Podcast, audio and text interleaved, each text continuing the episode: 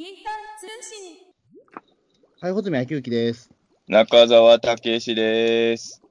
はい。では本日もゲゲゲの鬼太郎の感想会をやっていきます。はい。えー本日はですね、第な、えー第74話の地獄崩壊、えー、たまもの前の罠です。はい。玉物前の罠もの前です。はい。はいいやー、うん。あと数日で増税ですね。あ、その話題ですか？確かにそうですそんな話題っていうか、いや、え、そん、いや、割り、そんな別に、ま、ま、あの、よ、意外性すぎる話題じゃなくないですか？今の割と日常にありふれた会話じゃないですか？増税だあな。でも前々から言われてることだから、あんまり僕としては、そのね、な、なんだろう、い今更、なんか話をしたところで別に増税が遅れるわけでもないし、ね、って話で。いでも、これが配2%って信されるのがいつかよく知らないんですけど、これ喋ってる最中で言うと、今 25?26? 今26です。26日の今、うんえっ、と、23時20分に僕ら喋ってます。はい、だから消費税が8%なのもあと4日なわけですよ。うん。つつまり、小泉くんは、あの、4日以内にゲゲゲハウスを買わないと損してしまうっていうね。いや、でも、買わないです。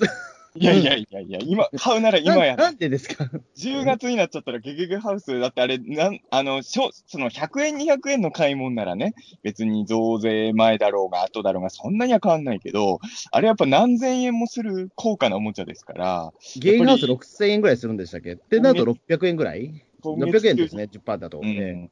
今月中に買っといた方がいいんじゃないかな いう。いや、買わないです。いや、中田さんずるいですよ。そうやってゲームハウスを なんでそうやって存在な扱いをするんですか？いや、存在には使ってないよ。絶対、絶対そういう反応を見たいから今、ゲゲハウスのした、ハウスの話をしたんでしょ。僕は買わないと分かってるから今そういう話をしいやいたんでしょや。、違う違う違う。ここれはちゃんと意味があるんですよ。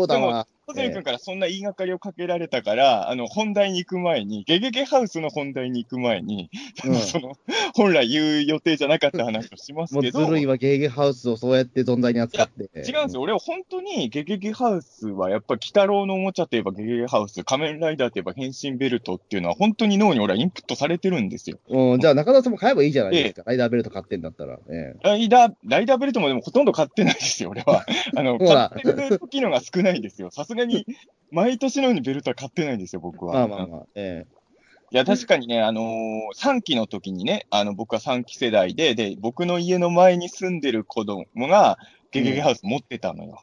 えうん。で、もうゲゲゲハウスで遊びたいから、その人ん家によう行ってたんです。うん、まあ、それ、まあ、それ以外の動機もあったけど、で、あのー、その時やっぱ買ってもらえなかったけど、あのー、4期の時についにだから念願のゲゲゲハウスを買ったわけです。はい。本当に。あのーまあ正直1ヶ月、何ヶ月分かの小遣いを使、貯めなきゃ買えないものです。当時中学生でしたけど、えーうん。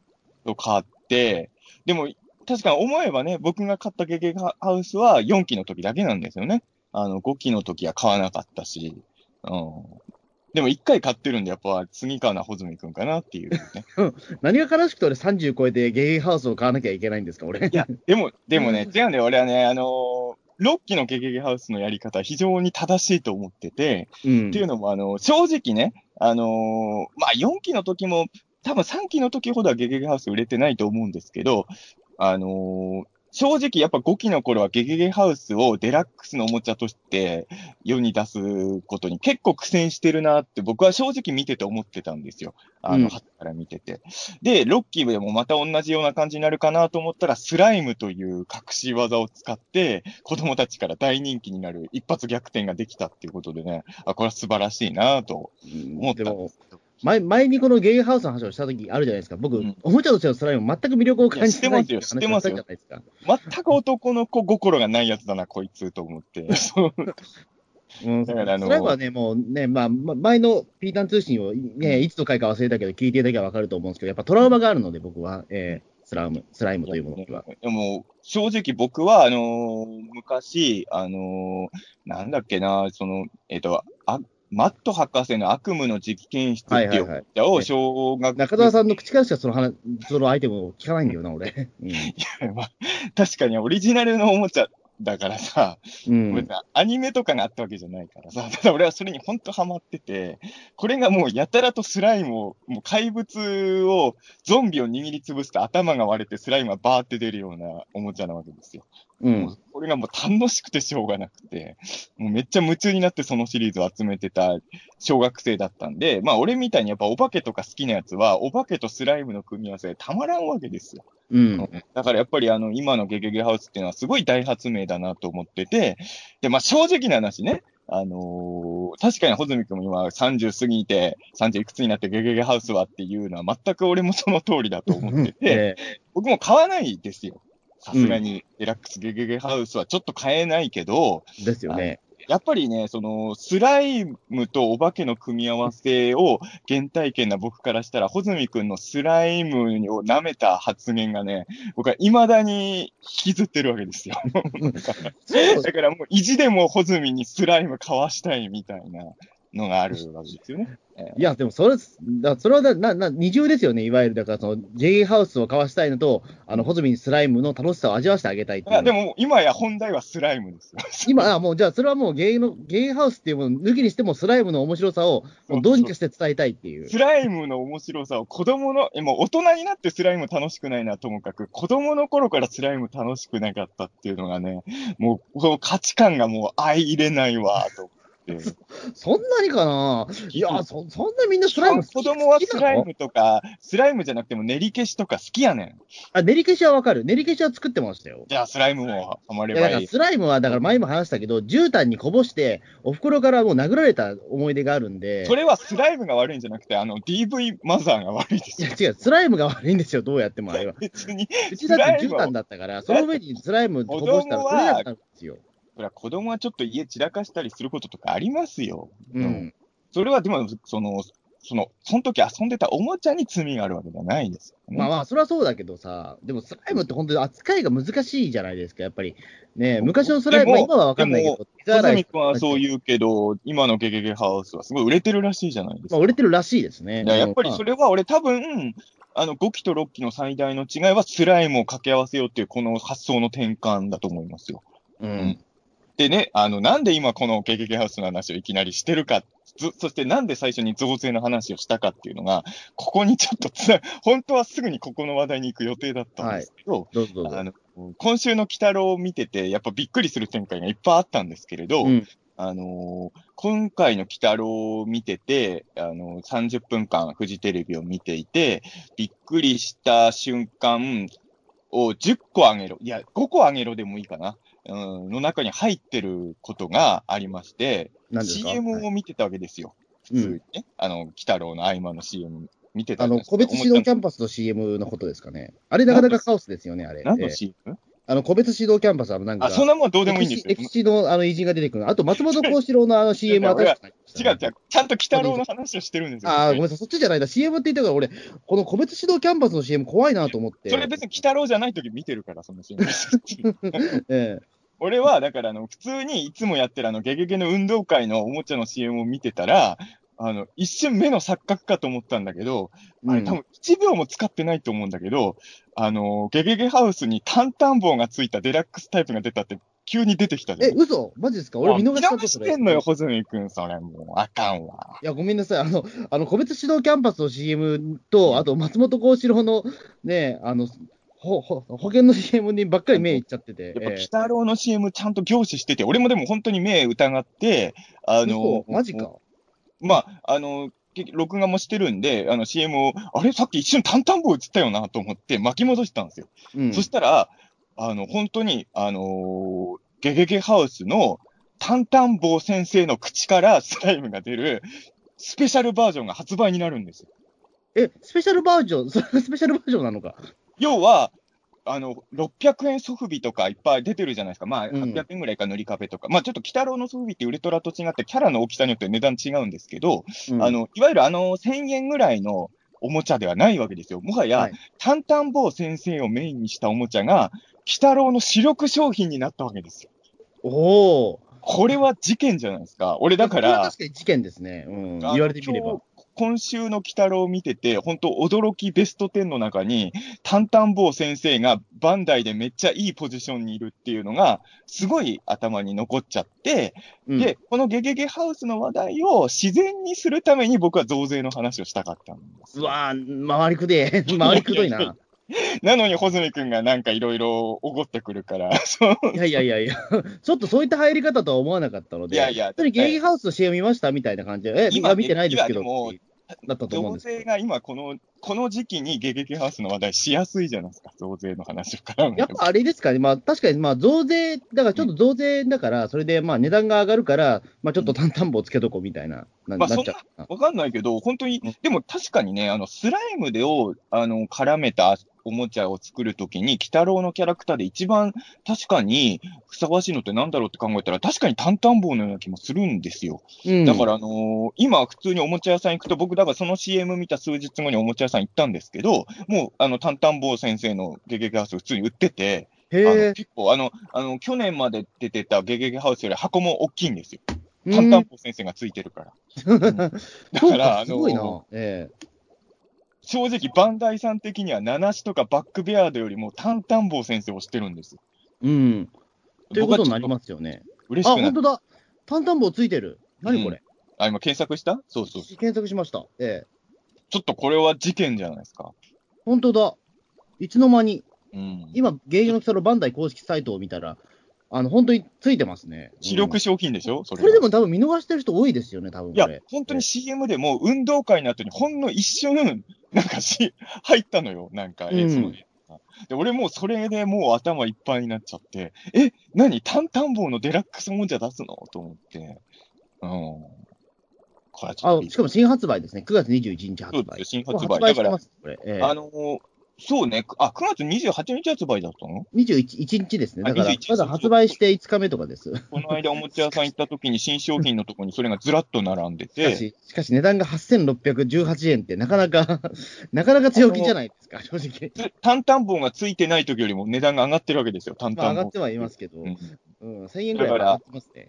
まあ、なかなかね、8000円でデラックスのおもちゃを買う勇気はなかなか出てこないです。ーすいません、ちょっと8000円は、うん。あのいや、このビジュアルは衝撃的なんだけど、ー、あのえね、自分に子供がいたら多分買ってると思うんです。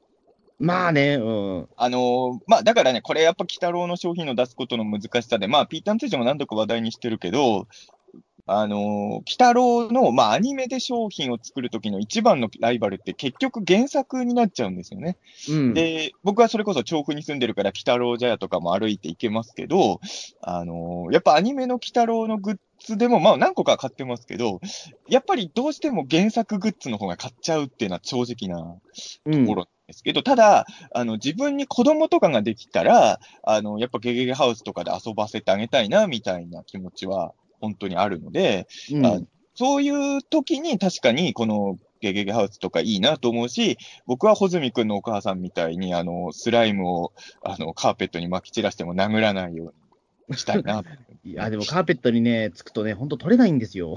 ええ口で、口で叱るようにします、僕は。それは。うんそれぐらいならね。あの、僕は正直、ちょっと親が子供叩いちゃうことをもうすごい叩く世の中も間違ってると思ってる派なんですけど、ええまあ、スライムをカーペットに落としたのは、だってわざとやったわけじゃないでしょ。わざと穂積君がわざとやったわけではないですわけど、ざとスライムをカーペットに練り込んでやるぜって言ったら、僕もバババババンってやります。それは、それは、それはもちろんそうですけど、そんな、そんな悪い子ではなかったので、はい。たまたま落としたのだったら、僕はそこは殴るまではやんなくてもいいかな、派かな。まあ、もちろん人様の、あの、家庭によっていろいろルールもあると思うんですお任せしますけど。うん。あの、僕だから、あの、今ね、自分、もちろん自分あの結婚もしてないんで子供もいないんですけど、あの、姪っ子がね、3歳になったばかりなんですけど、あの、まあ、鬼太郎と特撮、まあ、要はウルトラゴジラのどれかをハマらせようと思って頑張ってるんですけど、まあ、なかなかね、今のところ、あの、おもちゃ屋連れてっても、かあの、この間もだから、あの、鬼太郎の売り場にも連れてったし、あと、ウルトラマンの即尾の前にも抱っこして連れてったんだけど、あの、ほら、怪獣だよとか言って、あの、うんその、あし話してあげると、すぐにアンパンマンの方にかけてくっていうね。まだ2歳だったらしょうがないですよ、アンパンマンは。まあ、うんもう、もうやっぱりね、2、3歳積まないと、ちょっとね、特に女の子だったら怪獣の方には行きづらいとは思いますしうん。だからまだちょっとやっぱ早いですよね。鬼太郎のがでもウルトラマンよりは可能性あるかなとハー思って。ド高い、ハードは低いとは思いますが、えー、怪獣よりは。だから一応この間、その、めいっ子に、その、ほら、バックベアードだよってソフビとかもね、見せたんですけど、まだ、ほら、アンパンマンと一緒で丸いよっていうね。うん。丸ければ何でもいいってわけじゃないんでしょうね、やっぱりそこは。うん丸けりゃいいってもんじゃないみたいで、まだダメでしたけどね。うんうんあと、あの、なんだっけ、ど、なんだっけな。一旦木綿か。いや、一旦木綿は大丈夫だったんだけど、あのーあれなんだっけ、鬼太郎のなんかのね、妖怪の、どれ見せたの？なんか見せたらめっちゃ泣きましたね。へえ。でも、悪役妖怪はベア、ベアードは見せても泣かなかったんで、味方のどれかで泣いちゃったんですけど。えーなんだ？からまあうん、よくわかんないものを見せられても、ちょっと、まだ3歳児にはね、難しい。まあね、難しいですよ、やっぱり3歳児とかね、2歳児はまだちょっと。えでもまあ、個人的には、あの、めいっ子が、タンタン坊先生のゲゲガハウス欲しいって言ってくれたら僕は全然買いますよ。えうん、まあ、ね、だ、だ、まあ誰かが欲しいって言ったらね、確かにそれはね。うん、すごい個人的な、本当にあの、特にあの、意味のない、あの、別に何かを、あの、悪く言うつもりはないけれど、できれば、あの、プリキュアじゃなくて、鬼太郎好きになってほしい、みたいな。思いながらね。えーまあね、うん、まあまあ、どどうせなら、これまあ、子供とかできたら本当思うんだろうけど、どうせなら自分も好きなやつ子供も一緒にハマってくれた方が絶対嬉しいのは嬉しいわけじゃない。まあね、うん。やっぱどうせならウルトラマンとか子供が好きになったら一緒に楽しめるわけじゃない？はい。うんだからその方がまあありがたいはありがたいし、まあまあ、もし子供がプリキュアハマったら俺もプリキュアを見ますけどね。うんう。んまあもうでも本当そういう世の中になってますからね。だってプリキュアとかもう15年やってるわけだから、もうね、あのー当時10歳ぐらいで見ていた子供がもう25歳になってるわけだから、全然そうなっても、なってておかしくない。まあね、今、そのウルトラマンとかって完全にもう親がね、子供に教えてあげたりもしながら見るとかいう、あの、自分の子供の頃はこういう感じだったとか言いながらね、なんか見るっていうから、鬼太郎とかも多分もうそうなってるんでしょ、きっと。うん。うん。おそらく、だと思いますけどね。ううんん、家庭によっては、あのー自分、私が見てた頃は、まなちゃんじゃなくて、ゆめこちゃんっていうのがいて、うん絶対言ってると思いますよね。うんうん。そういう時代になってるんですが、まあ、中澤穂積は、まあ、全くそういうところにはまだ足を踏み入れないまま、えまあ、第7期の頃にはもしかしたらかもしれないけど、えーあの、増税してもピーターン通信はタダで聞けるんでね。えまあそれは強みですね。あの、だから関係強みかどうか関係。うん。いや、これで、ね、2%だけなんかそのね、取りますって言ったらおかしいじゃないですか、やっぱり。ええ今までは0円だったけど、あの、10月からは、あの、聞くのに2円取りますとかね、めんどくせえなどどういう、どういうふうにそれは振り込めばいいんだみたいな。2円して。こともね、思ったりも。でも、あの、本とかもあれなんですよ。あの、今日ツイートしてたけど、例えば映画秘宝とかも、あの、9月中に買うのと10月に買うのだと同じ本でも値段変わっちゃいますからね。うん、そうそう。だから、できれば今月中に買ってくださいって今日ツイートしてたけど、いや、なかなかね、いろいろ考え、だから俺もちょ、実はその、おもちゃ屋さん行った時も、あの、増税前に買っとこうと思って、実は何個か買いに行ってたんですよ。あの、あの、買おうかどうか悩んでたけど、あの、ちょっと踏みとどまってたソフビとかを大量に買ってきちゃいまして。ええそうですね。まあ、僕もだから、その、まあ、大きいものはそんな買ってないんですけど、あの、消耗品はね、買うようにしてますね。うん消耗品は買うようにして貯めてますね、今、正直。えまあ、とにかくね、あの、どんどん、あの、庶民には生きにくい世の中になってきていくと思うので、えーこういう時にやっぱ心に響く作品は何かといえば、やっぱり水木しげる作品なんじゃないかとね。えまあ、そうですね。ぞまあ、税金に対してね、まあ、真正面からね、対抗した作品、水木しげるの 僕作品の、うちの作品はそうですね。僕の知る限り、あの、一番税金に怒ってた漫画家先生なんじゃない ええあの、いだからあの、六期の鬼太郎ってほら、改元とかもね、取り入れてたじゃないですか。うん。だから、あのーどうなんだろう俺、増税をやるんじゃないかなと思ってるんですよ。じゃあ、まあそうですね。まあさすがに今これね、まあ4章編のクライマックスになっちゃってるから、まあさすがに今はできないにしてもそこは、やんないけど、10月にやるのかな？もうニュースになっちゃってもあるけど、まあちょっとその話また後でもすると思うけど、大正編の後に、ついにヌラリヒョンが出るじゃないですか。うん。ヌラリヒョンってのは言ってしまえば、まあ、本人のスーパーパワーで戦うタイプのキャラではないわけじゃないですか。うん。やっぱ知略知略を使って戦ってくるでしょうから、うん。多分ちょっと増税を絡めた作戦とかも仕掛けてくるんじゃないですかね。だって10月になったらヌラリヒョン出てくるわけでしょ、まあ、ということらしいですけどね。?10 月一発目からってことは、増税とともにヌラリヒョンが。もうなんか、ちょっとなんかね、い意味がありそうな感じはしだってあの、うん、なんだろうけど。改元とともに地獄の力が弱まったわけですよ。本日は。じゃあ、増税とともに、じゃあ、ヌラリヒョンの力が強まったみたいなな。んかあの、その辺リンクさせてくるんじゃねえかな、みたいなね。すげえな、増税の力。え増税2パーとともにヌラリヒョンがやってきちゃうみたいなね。えーでもあの今回だから本当に、そういう意味で言うと、タイミング的に言うと、まあ、あのー大逆の4勝の最後の一体玉物前が来て、しかもその後にヌラリヒョンが出るっていうのも発表されて、なんていうんですかね、その、あ悪役とか敵役界隈がすごいまあ、盛り上がってる感じですよね。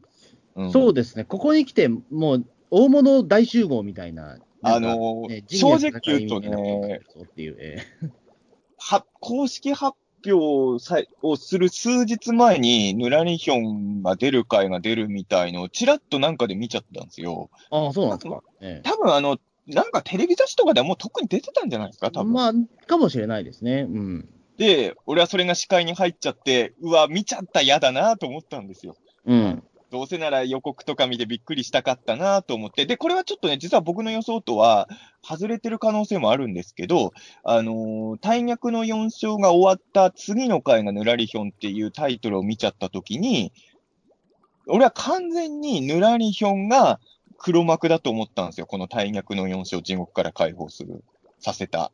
で、そうですね。確かに並びだったらそうか。うん。で、軌道州の村を壊滅させようとしたのもヌラリヒョンなのかなっていうふうに、そのネタバレを見ちゃったときは思ったんだけど、今回、今回の回見て、まあ、とりあえずもちろんまだ別の可能性もあるけど、一番俺が意外だったのは、この回を見る限りだと、軌道州の村を焼いたのは、本当に賜物前っぽい感じで描いてるんですよね。そうですね。うん。これ俺今回で、実は一番意外だったとこかもしれない。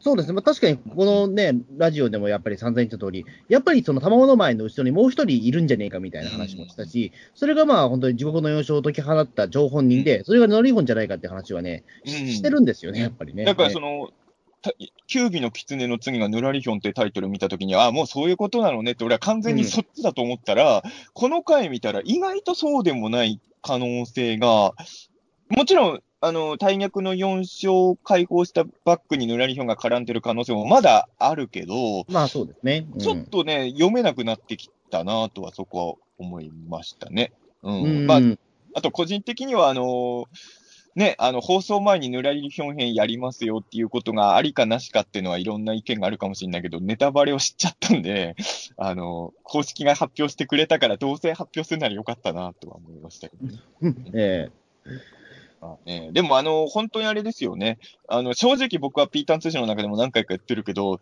大逆の容赦あんま強くねえんじゃないかっていうね。そうそうそう。ことがずっと気になってたんだけど、あの、そういう風満を本当吹き飛ばすというか、ちょ、ちょっと格の差ありすぎじゃないですか、大逆の。俺僕もそれはちょっと思ってしまいまして、うんあの、そうですね。だから、ヌエとかだって実質ね、あの、やっは、なんかそれ、1話の半分ぐらいで倒しちゃってるようなもんなんで、あれも。うん。いや、なんか、ちょっとね、その、の4勝っていう割には、だからその、一人だけ頭抜けて強すぎるっていう状況になってるんで、いや、な、なんかさ、そう、だから、あの、怪怪獣で例えるとさ、あの、玉物前がゼットンなわけですよ。で、うん他、他のやつは多分ネロンガとかその辺のような気がしちゃうんですよね。そんくらい戦力差ありますよね、正直ね、見てると。うん、そうですね、正直、おね、大役の4勝という形で四天王みたいな風に、4人並べてしまうのは逆にちょっと賜物前に捨てないぐらい、ちょっと能力差がありすぎなんだよな、これ。なんか、玉物前編で良かったんじゃないかっていうぐらい。ちょっと、あの、正直僕、この回見る、もちろん後編でどうなるかわかんないけど、この回見る限りだと、あの、ベアードとかナナシよりすごいことやってません？まあそうですね、だから、まあ、まあ、玉物前というか、キュービの規制の能力って、まあ、まあ、まさにこれなんでしょうけど、うんまあ、そのね、色仕掛け使って、まあ、そのいろいろ、ね、血を働かして政府を混乱させるっていうのはそうなんだけども、まあ、まあ確かにでも、それは強力な武器ではあるんだけど、まあここまでね、うまくいってしまうと、うんこいつが一番強いんじゃないかっていうね、どうしてもしちゃうっていうかさ、うん。ベアードとかも言うても世界中を妖怪の自分、配下にさせようってとこじゃないですか。うん。で、七子もまあ、本編地はまあ確かにあのままほっといたらどうなったかわかんないけど、まあ少なくともこの僕らの現世以上のことは多分できなかったじゃないですか。うん。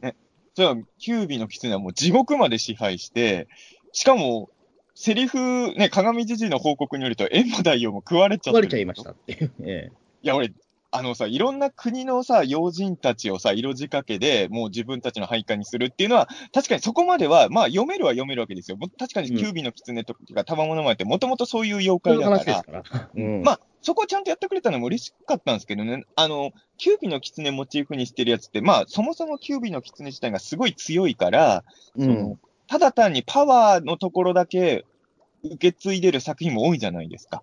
まあ本当そうですちね。だからただ単に強い妖怪の、まあ本当にね、まあ、すごいイメイメージ的なね、ものばっかりになったりとか、その色仕掛けの部分が本当になくな、綺麗さっぱり消えてるものもありますから。結構あるからね。だからそこもちゃんとやってくれたのは嬉しかったんですけど、で、まあ、世界中をね、あの、いろんな国の要人たちのところにも配下として自分の分身を送ってるとことかもすげえとは思ったんですが、まあ、そこまでは、まあ、キュービの狐っていう妖怪のことを考えれば、予想できなくはない展開ではあったじゃないですか。うんまあ、いきなり戦争ってなるのは確かにびっくりはしましたけど、まあそうですね。いきなり、いきなり携帯のアラームが、え、戦争始めんの？っていうね、どういうどういうニュースがあれ入ってきたんだろうね。あの、あれ緊急速報じゃない？あの、まあ、僕らも悲しいかな。まあ、もう、ある種、本当現実の世界でも聞き慣れた音になっちゃいましたけど、そのミサイルが上空飛んでるとかのアラームとかは入ったりするじゃないですか。で、メールも入ったじゃないですか、僕らうん実際。入った入った。でも、あれだと、見た途端マナが戦争になるかもって言ってるじゃない？一体どんな文面の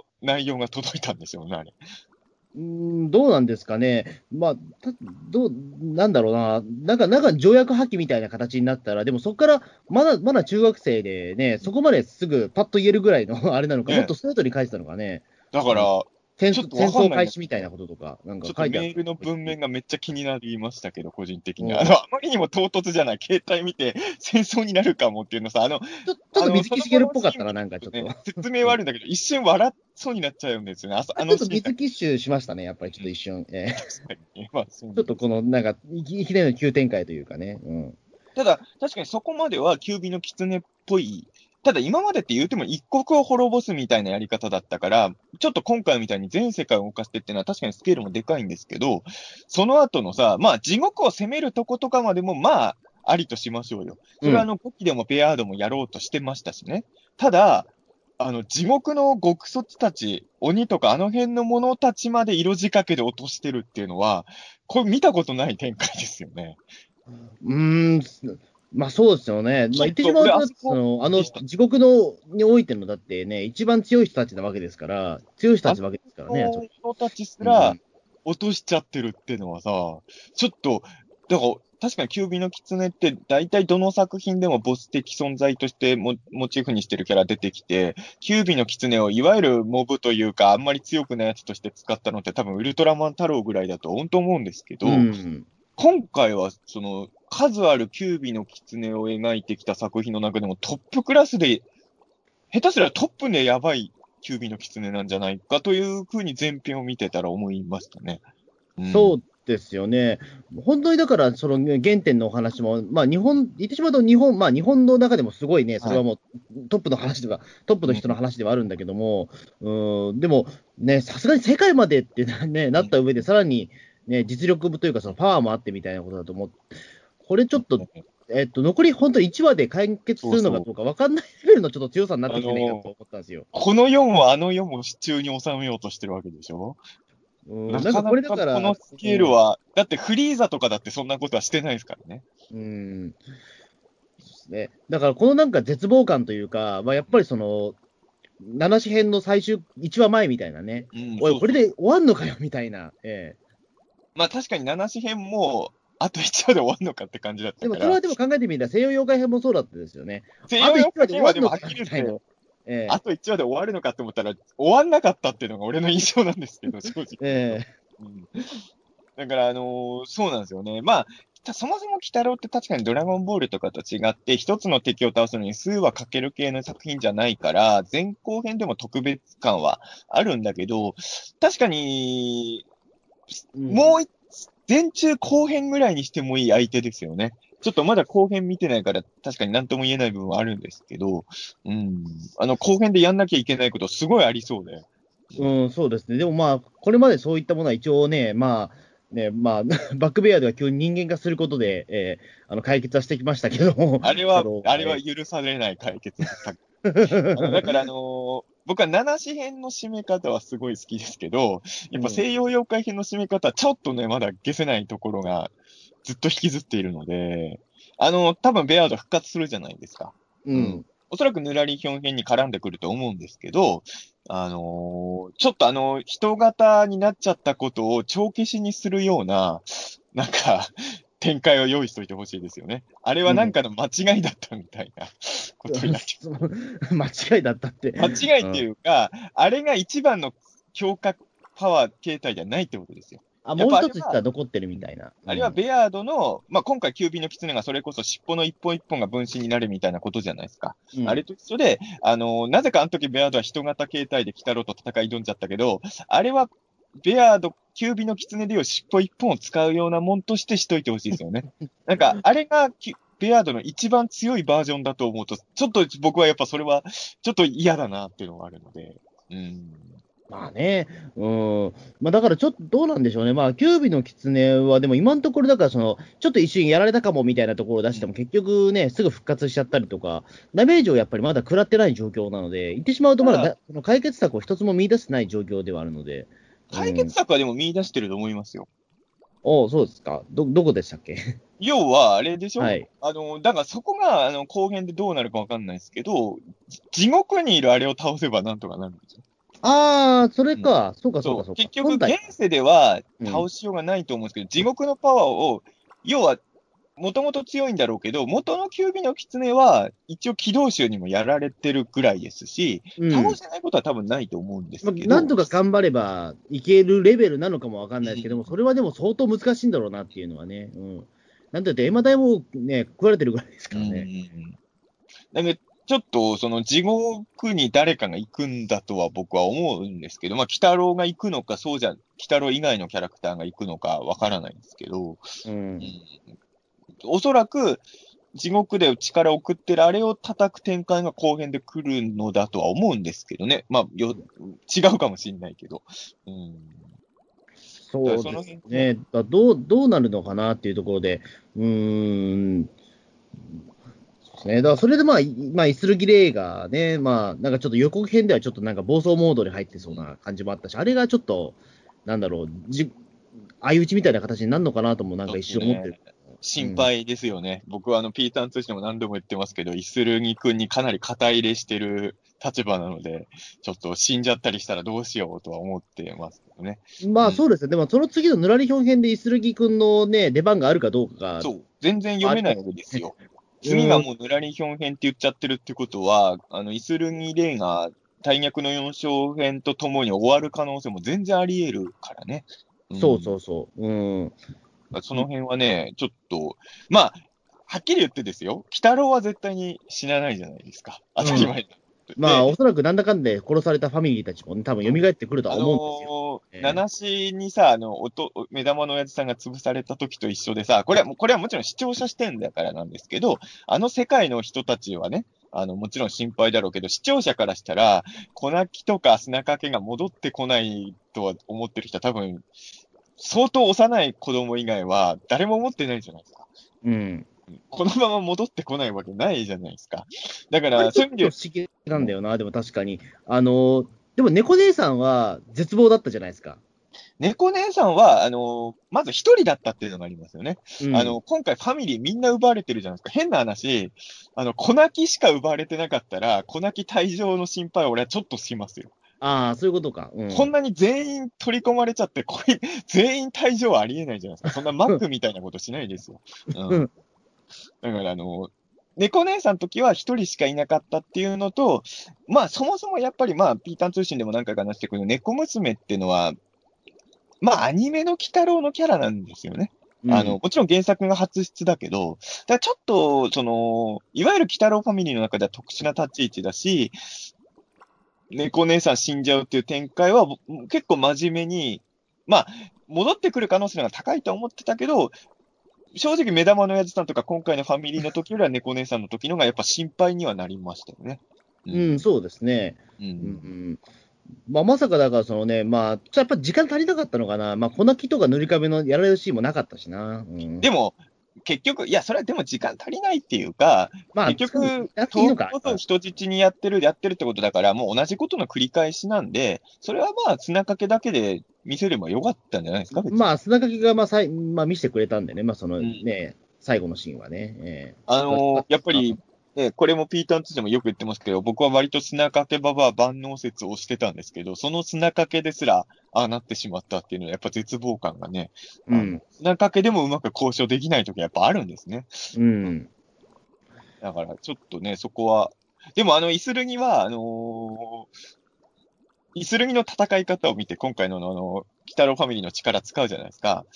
あの、前もピーターン2で言ったんですけど、あの、喜怒伊吹丸と戦った時に、塗り壁が割と6期の中ではベスト級のたいい使い方をされてたみたいな話をしたじゃないですか。うん、しました。多分ね、イスルにも同じ考えで、やっぱ戦闘に関して塗り壁の一番いい使い道ってあれだったんですね、やっぱりね。まあそうですよね。やっぱりただ単にもうその壁になるんじゃなくて、同化させることだっていうね。だって、壁結構穴開いちゃうんだもんね。だから だからやっぱり塗り壁の一番いい使い方に関して言うと、僕とイソルには意見が一致してるんだなと思って。うん。あの、小泣きはでもさ、あの、ちゃんと上に乗っかった方が良かったと思いますけどね、キュービーのくてね。わざわざ相手を落とすのに使うみたいな、そんな戦略を取ったんだと思いましたよね。ねえ、確かに。うん。まだだからあれ、あれは砂かけの技はまだ使ってないんだっけ？いや、砂はかけましたよ。あ、そうか、砂かけてるか。ちょっと早すぎて分かんなかった。ただ、砂かけババアの本当の戦力ってのはね、砂をかけることじゃないですからね。あの、まあ、あれがだからさ、イスルギがどこまで使えるかなんですよね。うん。そもそも砂かけが使う、よくわかんない砂たちっていうのは、砂かけババア自体の揚力じゃなくて、道具ありきなのかな。ああ、そうですね。でもまあ、手からもう砂バーって出てくるんじゃないですか、多分。だから、それは砂かけの単独の力だと思うんだけど、ほら、砂かけってもっとほら、いろんな特殊な砂使ったりするじゃない。まあ、砂太鼓を使いますよね。うん、ええ。それは、やっぱり砂かけを取り込んだだけでは使えないってことなのかなと思って、もし使えるんなら、今回するに普通の砂を巻いてるだけだから、あそうだとしたら、変な話、砂かけなんて取り込まなくてもいいなと思ったんですよ。それしかできないんなら。うん。ある程度、その砂かけババアのやっぱりその経験値もやっぱり入ってこないとね、能力だけ奪ってもしょうがないっていうか、うん、この辺がね、難しいところなのかなと思いましたけど、ただやっぱり、鬼太郎ファミリーの力を使うと、やっぱり戦力的にはかなり使いやすいんだなと思いましたけどね。まあそうですね、やっぱりだから、まあ、うん、ああいう使い方をやっぱなるよなっていうのは思いましたしね。うん。一旦モメントが取り込まなかったのは、やっぱり使いづらいからですかね、やっぱり。どうなんだろう。でも、イスルギって飛べないでしょ、多分。いや、一旦もめ取り込んだら飛べんじゃないですか。だから、取り込んだ方がいいんじゃないですか？戦う。うん、ただ、そのシーンは見たいかっていうと、ちょっとわかんないですからね。あんまりかっこよくなさそうだしな。うん、いや、別に、剣からしたらかっこいいことをしたいわけじゃないんで、やっぱり、仇を撃つために必死だから、別に使えるものは全然取り込んでいくべきだと思いますよ。まあね、うん、それは、まあ、無地なの能力もね、だから、あの、さね、結構やられてね、今回有効に。うまく使ってましたからね、今。うん。使ってましたからね。うん。うん、やっぱりうまくね、活用はできるんだっていうね。あそこ。まあでも本当にあれですよね。だから、あの、イスルギのキャラクターを最初に知ったときに、多分こういうキャラとして使うんだろうなってみんなが思ってた展開が、ここ、ここに来てついに来たというか、普通復讐ものって僕も前も言ったけど、うん、もう復讐のためにはもう、いろんなものを巻き込んじゃっても仕方ない的に暴走するっていうのが、まあ、割とパターンだと思ってたんで、イスルギは真面目だなっていうか、そ、そっちに行かないんだなと思ってたけど、ここに来て急にね、あのー、なりふり構ってらんなくなっちゃってるっていうのは、うん、まあ、それだけ玉物前が強敵だっていうのは、まあ、分かってるっていうこともあるし、まあそもそももう、まあ少なくともイスルギの中ではもう確、敵って確定してるっていうのもでかいんですよね。うん。今までのやつは仇かどうかわかんないけど、仇かもしんないからっていう感じだから、それはモチベーションちょっと変わりますよね。まあそうですね。うん。まあでもやっぱり、まあそれでもやっぱりキュービの狐は強すぎたからね。やっぱまあすぐやっぱり、もうぶっ飛ばされちゃってましたけど。だから、あの、尻尾一本なわけでしょ？あれはキュービうん。あの時点で尻尾一本なのかよっていうところでちょっとね。尻尾一本の時点で黒坊主とかより強いじゃないですか、どう考えても。うん。だから、キュキュービの狐の尻尾4本を大役の4章にすればいいのにってちょっとね、思ったりもするもう、ぐらい強い。もう、んまあ、だもう多分九、九大天皇みたいな風な名前をしないといけないですね、あれはもうね。で、やっぱりあの、僕がよく言うさ、その、まあ、例えば六期の鬼太郎の中で言うと、それこそ狸とかは日本を一回支配してるわけじゃないですか、政権も奪って。だからちょっと、あのこの辺が大役の4勝と比べてもすごいみたいなことで、よく狸とかも例に出してたんですけど、今回はもう狸よりもスケールでかいことやってますからね。言うても狸はやっぱりね、日本だけの話だったので、うん。今回はでもあれですね、あの世界各国ですからな。うん。狸の事件があっても、あの総理は続投してたんですね。まあね、うん。やっぱり政治家はやっぱり、なかなか首相ですね。うん。あの事件の後、相当バッシングされてる描写もあったじゃないですか、うん狸だあのまま残ったんだと思って、しぶといせ総理なんだなと思いましたけど、ちょっとあの再登場でもちょっと嬉しかったですけど、そうです。あ、まだやっぱこのね、女性総理いたんだっていうところで、うんえーでも、この女性総理はあれですね、狸とか狐の時ばっか出てくるんですね。あ、本当は言われてみれば、え狸と狐に悩まされる総理なんですよ。ーちょっとなんかあれですね、社会風刺っぽいですよね。社会風刺なのか、それは。吉野狸っていうところまあがでもちょっと狙ってんのかと思うよね。狸編以来の登場ですからね。うん。やっぱりその、日本を一番危機に陥れるのは狸か狐っていうね、落語じゃねえんだからみたいな話になってますよね。話でね、なかなかそこも。やっぱあれなのかな？でもあのーまあ、狸編ほどじゃないけど、やっぱちょっとシン・ゴジラはまだ意識してますよね。あの展開のテロップあれはシン・ゴジラを意識してるってことでいいのかな？まあ、もしかすると岡本喜八の映画とかあの辺なのかもしれない。まあ、まあ、いわゆる戦争映画のあれですよね。まあね、うん。日本の一番長い人人はでも確実にシン・ゴジラ意識してたから、まあ、多分そうだと思いますけど、ね。まあ、その延長線なのかなというふうには思ったんですけどね。うん、まあでも全部 A 国とか B 国とか、やっぱり直接の名前、やっぱりね、国の名前を出せへんから。B え国って米国でしょ、ー A 国がアメリカなんじゃないの？あれは。え ?B 国が米国でしょ？今回 B の国が米国なのか英国国は、ちょっと、まあ、あんまり言う言うとまずい名前なんじゃないですか？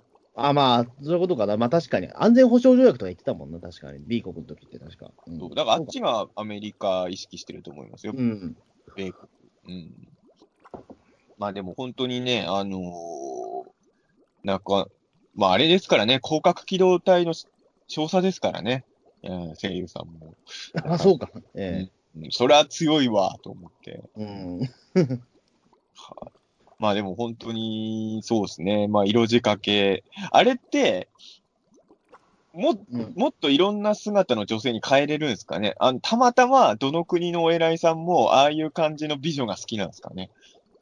た例えばさ、あの、穂積くんが国のトップだったら、もうちょっと、あの、なんかその、巨乳のロリ顔みたいなことの方がいいわけじゃないですか。まあ、それは多分、ええだけど、基本的にど、あの辺のお偉いさんはみんなああいう感じの、ちょっときつめのお姉さんっぽい感じじゃないですか。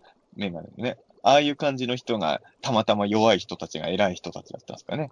あれなんかだかららあるんでしょうね。うん実はあの、まあ日本って狙ってたわけじゃないけど、戦略として北、ロッキー北郎の世界観で正しかったと思うのは、女性総理だから、色仕掛けで落とせないんですそ。うそうそうそう、そこはね、あの、ね、いいとこちたかわからないけど、ああ、でもそうなんだよなっていうのは、うん。だからあの、現実の世界もキュービの狐対策で女性をトップにする国は何個か作っといた方がいいのかもしれないですよね。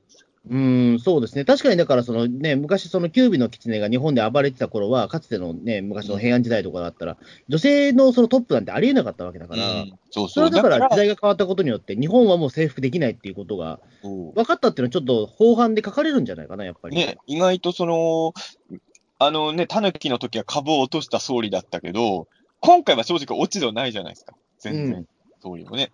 本当に巻き込まれてるだけだし、周りの国に翻弄されてるだけだから、ちょっとここで支持率上げるようなね、ことを頑張ってくれればね。あね消費税、あ消費税上げませんとかね。そうだね。あの世界でもやっぱ消費税上がってんのかな。うんいや、それは、サイベリアは上がらないんだね。あサイベリアはそうですね。あと消費税は上がるんだけど、あの、うん。自分たちのとこから2%を、まあ、これはこれで問題ですけどね。うん、それが本当にから、ドン・キホーテとか、そのあたりの企業もね、だから8%引きますみたいなことやってますからね、やっぱりね。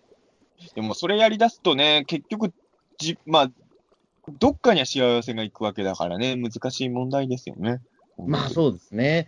うん、ちょっとそこはね、どうなんだろうっていうところはもちろんあるにはあるんですけども、うーんですね。ちょっと本当にでも後半、これはでも書き、またね、いや、そうなのよ。書き込むあのこと多すぎない、多すぎやしないかと思うけど。実質19分ぐらいしかないですからね、本編の尺はう。ーん。だから本当にどうやらなきゃいけないことが後編ありすぎて、うん、どうするんでしょうね。うんだこれもしかしたら、だからあれかもしれないですね。最悪もう、あの、ま、負けるエンドもあり得るんじゃないかなっていう。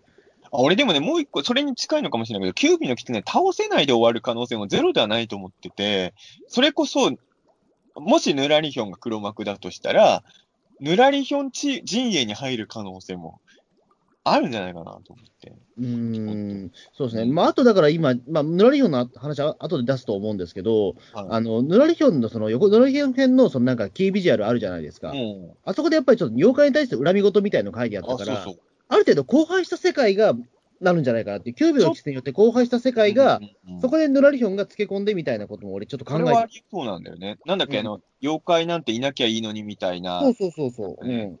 ちょっとなんかネガティブな言葉がいっぱい書かれてるビジュアルだったよね、発表されたのが。もしかしたら世界大戦は本当に起こっちゃうんじゃないですかね。うん、あれでも設定うまかったよね。地獄のバランスが崩れてるタイミングで戦争起きたら、大量に死者が来るから地獄が崩壊するっていう、なかなか面白いてロジックですよね、そこね。うんなんか本当に、あの、もう我々がいる世界とあんま変わんねえな、それ と思って。うんでも、地獄とかあの世側からしても戦争っていうのは困るもんだっていうのは、ちょっとすごい水木イズムを感じていいですよね。あのうん、あの世からしても戦争ってのはいいもんじゃないっていうのは、うん。あの、まあ、だから今回その、きな臭くなったのを見て、ネズミ男が、ここまできな臭くなるのは80年ぶりだなとかいうとことかも、ああいうのはやっぱりいいなと思うんですよね。うん。やっぱ、鬼太郎の中で戦争を描く意味っていうのは、こういうところにあるのかなとは。うん。そうですね。うん、やっぱ第三次世界大戦起こんじゃないかな、あの世界では。なんか、ああいうネガティブな言葉がポスターにいっぱい羅列してると、ちょっとエヴァンゲリオンのポスターみたいですよね、昔のね。キュうービーん。だからみんな死んでしまえばいいのに、みたいな感じがね。そうですねあ。の、キービジュアルでもう一個気になったのはさ、なんか、うんバックに目がいっぱいあったじゃないですか。うん。俺あれ100目なのかなと思って。どう、どうだ ?100 目かな？いや知らんけど。だから ななんか世間の目的なもんだと思ったけど、あああいううん、だと思いますけど。俺、は100目、100、ほら、5期でさ、ヨナルデが出たじゃないですか。うん。だからあの、5期の時ね、5期はまあ悲しい終わり方しちゃったじゃないですか。うん。あの時のリベンジが、俺結構ね、あの、要は、だからベアードも倒さなかったんだっていうのもあると思うんですけど、ロッキーのまあ、ね、ヌラリヒョン編に、まあ、この話また後ですると思うけど、あの、ヌラリヒョンの復活っていうのはすごい、まあ、テンション上がるニュースだったんですけど、それと同時に最終章っていう、なんか見たくない文字も見えたじゃないですか。まあね、うん、でもまあ、その最終章で、ヌラリヒョン編で、西洋妖怪も関わってくるって、なんか俺ちょっと5期のリベンジっぽいものも感じるんですよね。まあ、やっぱりそれはもう5期全然ね、まあ言ってしまうと、まあちょっといろんな理由もあって、それができへんかったからね。でそういうことを考えるとですよ、あの、5期の時はヨナルデがいたわけじゃないですか。うん。で、僕らやっぱそこでテンション上がったわけじゃないですか。なかったかった。うんで、。今回のキービジュアルに100名がいるっていうことは、いたとしたら、あれが100名だとしたら、最終章に悪魔くん参戦するフラグですよ。おもうそうなったらもう最終章なん、え、何週必要なんですかって話になりそうだけど。いや、もう悪魔くん、悪魔くんと鬼太郎の共闘が見れますよ。おーうん。で、ヌラリヒョンはコケカキを復活させます。水木、水木オールスターになるんですよ、最終章ね。それ最後やってほしいんだよね、本当あの、あでもで。なんかね、うんまあ多分悪魔くん登場ぐらいはね、なんかちょっと頑張ってくれればできそうな気もしないわけでもないんですけど、同じ東映だし。実はね、それを思った理由が一つあってですね、うん。この話も多分今日しようと最初から思ってたとほどに思うんですけど、ゲゲゲキあるじゃないですか。うん。であの、去年に続き、ゲゲゲ劇では、あの、鬼太郎の上映があるんですけど、ラインナップの中にさ、悪魔くんデーがあるんですよ、今年。そう、な、なん、え、なんで急にと思って。ねうん去年まではなかったわけじゃないですか、悪魔くんの日の。そう。これはやっぱりですね、これはもしかしてやってくれるんじゃねえかみたいなのが、ちょっと裏に期待しましたよね、あれね。ええ革命を倒しに悪魔くんが乱入してくるフラグなんじゃないかな。ですよね。だからこれ、あの、ただ単に水木ファンへのサービスだとしたら、そんな冒険しないと思うんですよ。だから多分何かしらの、あるんじゃねえかなっていうのはね。なんかね、うん悪魔くんのなんか動きあるんじゃないかなと。まあ、もしかするとですよ、まあ、鬼太郎に出てこないにしても、要は鬼太郎が、まあ、ぬらり表現で終わるとして、うん。新番組悪魔くんって可能性もあるのかな？マジか？鬼太郎が終わって、みんなドラゴンボールになると思ってるじゃないですか、ただ。もうね、ドラゴンボールになって、もう一回ね、目玉目玉の上じゃ悟空になってみたいなことを考えてますけど、また野ね。沢、野沢、野沢雅子、あ野沢野沢雅子さんはずっとあの枠を、えー守ってるんですけど大丈夫です。新番組悪魔くん。聞いて驚いて、聞いて驚け？はい。エキスト役野沢雅子さんで決定でございます。マジか。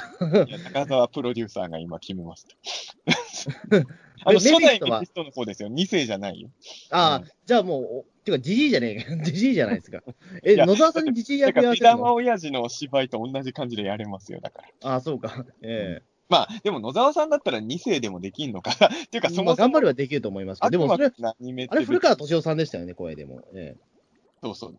古川さん、2世は。だから、ネズミ男ですよね、あれ実質ね。えいや、だからね、ちょっと、なんか悪魔くん界隈も向き起こんじゃないかなって、ちょっといろいろ最近の周りの動きを見、もしかしたらあれかもしれないですね。あの、タンタン棒のデラックスのおもちゃが出るのも伏線かもしれないですね。えちょっと淡々棒復活はなんか出てくるのかな？確かに。このだって、こんなデラックスなおもちゃまで出すのに、もう1年以上出てない。タンタン棒ってまあ2回出てるわけでしょ？お化けの学校にも出てるから。あ、そうそう、復活ししましたからね。でも、うん学校の話だったらもう1年以上前でしょ多分。うん、もう結構忘却の彼方というか、もう結構忘れてる要素多いですね、正直あのあたりは。やっぱええこうなるとね、ちょっとタンタン棒が結構重要な役割で出てくるかもしれないですよ。ぬらりひょん編。ぬらりひょんってほら、これも5期のリベンジっていうことで考えると、5期のぬらりひょんって、まあ言ってしまえばその後ベアードとかも出てきたから、ちょっと最強の敵キャラから一回落ちかけたじゃないですか。うん。で、その後にぬらりひょんをやっぱり宿敵として価値を上げるために、5期では、あの、タンタン棒から妖怪城を奪うエピソードを作ってるんですよね。で、妖怪城というものを手に入れたことで、ぬらりひょんはやっぱりベアードとかと並べるか、まあ、すごい格の上の妖怪感っていうのを5期は出してたんで、タンタン棒とぬらりひょんっていうのは5期のことを考えると結構つながり深いんですよね。うん。その辺のなんかもあるかもしれないですよね、もしかしたらね。まあ、そうですね。なんとなく、だから、その、まあ、ぬらりひょんって言ってしまうと、それまで、まあ、一応、鬼太郎のライバルみたいなことになったけど、うんこういうふうに、なんとかしよう、ぬらりひょん編みたいなことはなかったと思うんですよね。まあロッキーはそれがね、うんそもそも、あの、西洋妖怪編もロッキーがね、ああいう風にやったのはまあ、そうか、何々編っていうのは、まあ、それなかったけど、うん。ここまで、そのね、えっ、と何、何週かに分けてのボスというか、まあ、多分半年やるんだろうけども、あれで。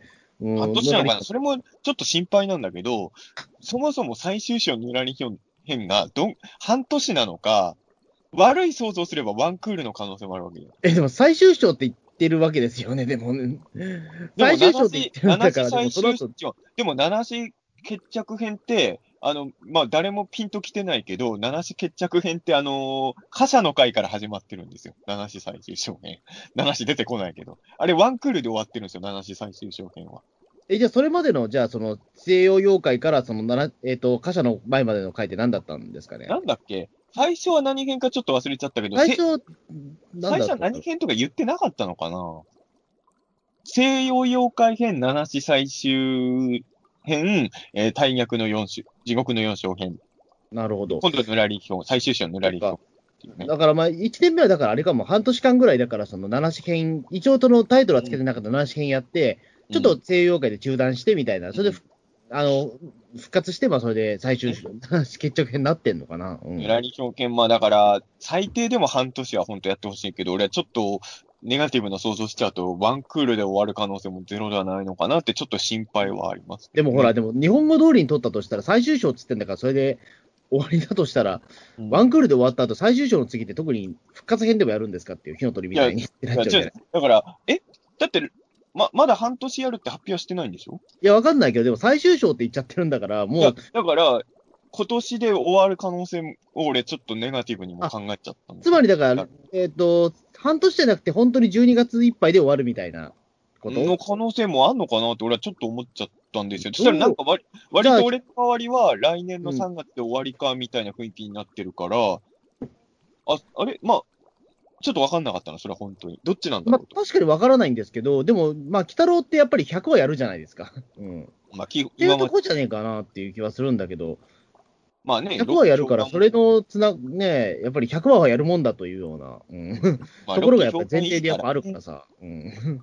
まあ、俺としてはもちろん半年やってほしいし、もっと言えば最終章が1年続いたっていいわけですからね。まあ正直ね、うん、某ガルパンみたいにね、ああの、最終章が6年続いてもいいわけだと思いますけど。全然いい、全然いいですよ。うんえあのー、荒らぎくんの声をやってた化け物語も、終わり物語の後に、続終わり物語とか出しました。え まあそういうのは、もうそういうのもいくらでもね、とんち聞かせられますからね。続終わり物語って。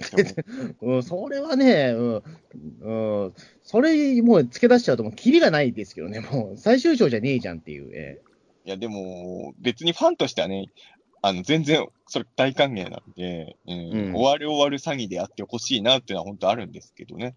うんえまあね、しれっとだからね、来年からもうゲゲゲの鬼太郎セカンドシーズンみたいなことになってしまうかもしれないしね、ええ急に。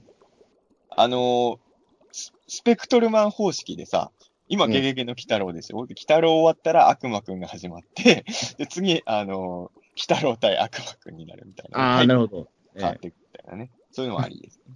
うん。それは確いや、かにありでもあのーだから、なんかさ、その、ヌラリヒョンのこと考えると、その、大逆の4章編っていうのは、その前の7子編から、ある種直接繋がってるわけじゃないですか。そのうん7子編の完結の際に起きたアクシデントきっかけでスタートしてるのが、大逆の4章編なんで、だから、まあ、キュービの狐を倒すか倒さないかはわからないんだけど、やっぱり、穂積君言うように、そんなに完全ハッピーには終わらなくて、そこで生まれちゃったしこりを解決するためにぬらり表現があるのかなっていう気はやっぱしちゃいますよね。うんやっぱりなんだかんだで、そのね、えっと、きちんとやっぱりその完結はしてないですもんね。やっぱりその西洋妖怪編もやっぱりそのね、ベアードは逃しちゃったわけだし、七子編も、まあね、猫娘の死亡っていうね、あの、出来事もやったわけだで、それで今のその、続いてるわけだから、だからだからあるんだろうな。うん。今のところ、あえて閉じてない伏線とかを一番使える設定を考えたときに、ぬらり表編っていうものがきっと誕生したんでしょうね。うん、そうですね。だからもしかしたら急にね、ぬらりひょん編は、あの、今やってるそのキュービの狐から 10, 10年後みたいな、急に飛ぶかもしれないですよ。えええ、あの、あれですか、続ゲゲゲの鬼太郎ってスポーツ教時代みたいな感じになってるんですか？まあもしかしたらそうですね。ええもうスポーツ教時代にもぬらり表出てるからな。うん、その可能性あり得ると思いますよ。ちょっと、ちょっと青年になってるんじゃないですか。まあ、あの、スポーツ教時代だとぬらり表鬼太郎の味方ポジションですけどね。えーうんまあ、その辺ちょっとどうなるのかなとかね。そそれから10年後、もう日本ははい、ね、もうこ荒廃していたみたいな感じで、うんうん、もう北斗の剣みたいな世界になってるかもしれないし。ええまあでも、ほら、ぬぬらりひょんって爆弾魔じゃないですか、原作。うん、だから、崩壊した世界向きキャラですよね。うん、そうですね。いや、あのさ、その、悪役っていうことで言うと、僕、実は昨日さ、あの、10月公開のジョーカーの試写会行ってきたんですよ。おおはいはいはい。で、あれももう本当にバットマンの最大のあ敵役の誕生編なんですけど、ジョーカーって映画は。で、やっぱジョーカー見ながら俺、あの、その日、要は昨日だから、昨日ヌラリヒョンのニュースも出たわけですよね。うん。で、ヌラリヒョンのニュース見て、そのまんま、あのージョーカーの試写会行って見たってのもあるんだろうけど、やっぱりその、ジョーカーもただの犯罪者じゃないですか。うんその。変な超能力的なものを使える人じゃないじゃないですか、ジョーカーは。うん怪人の中では。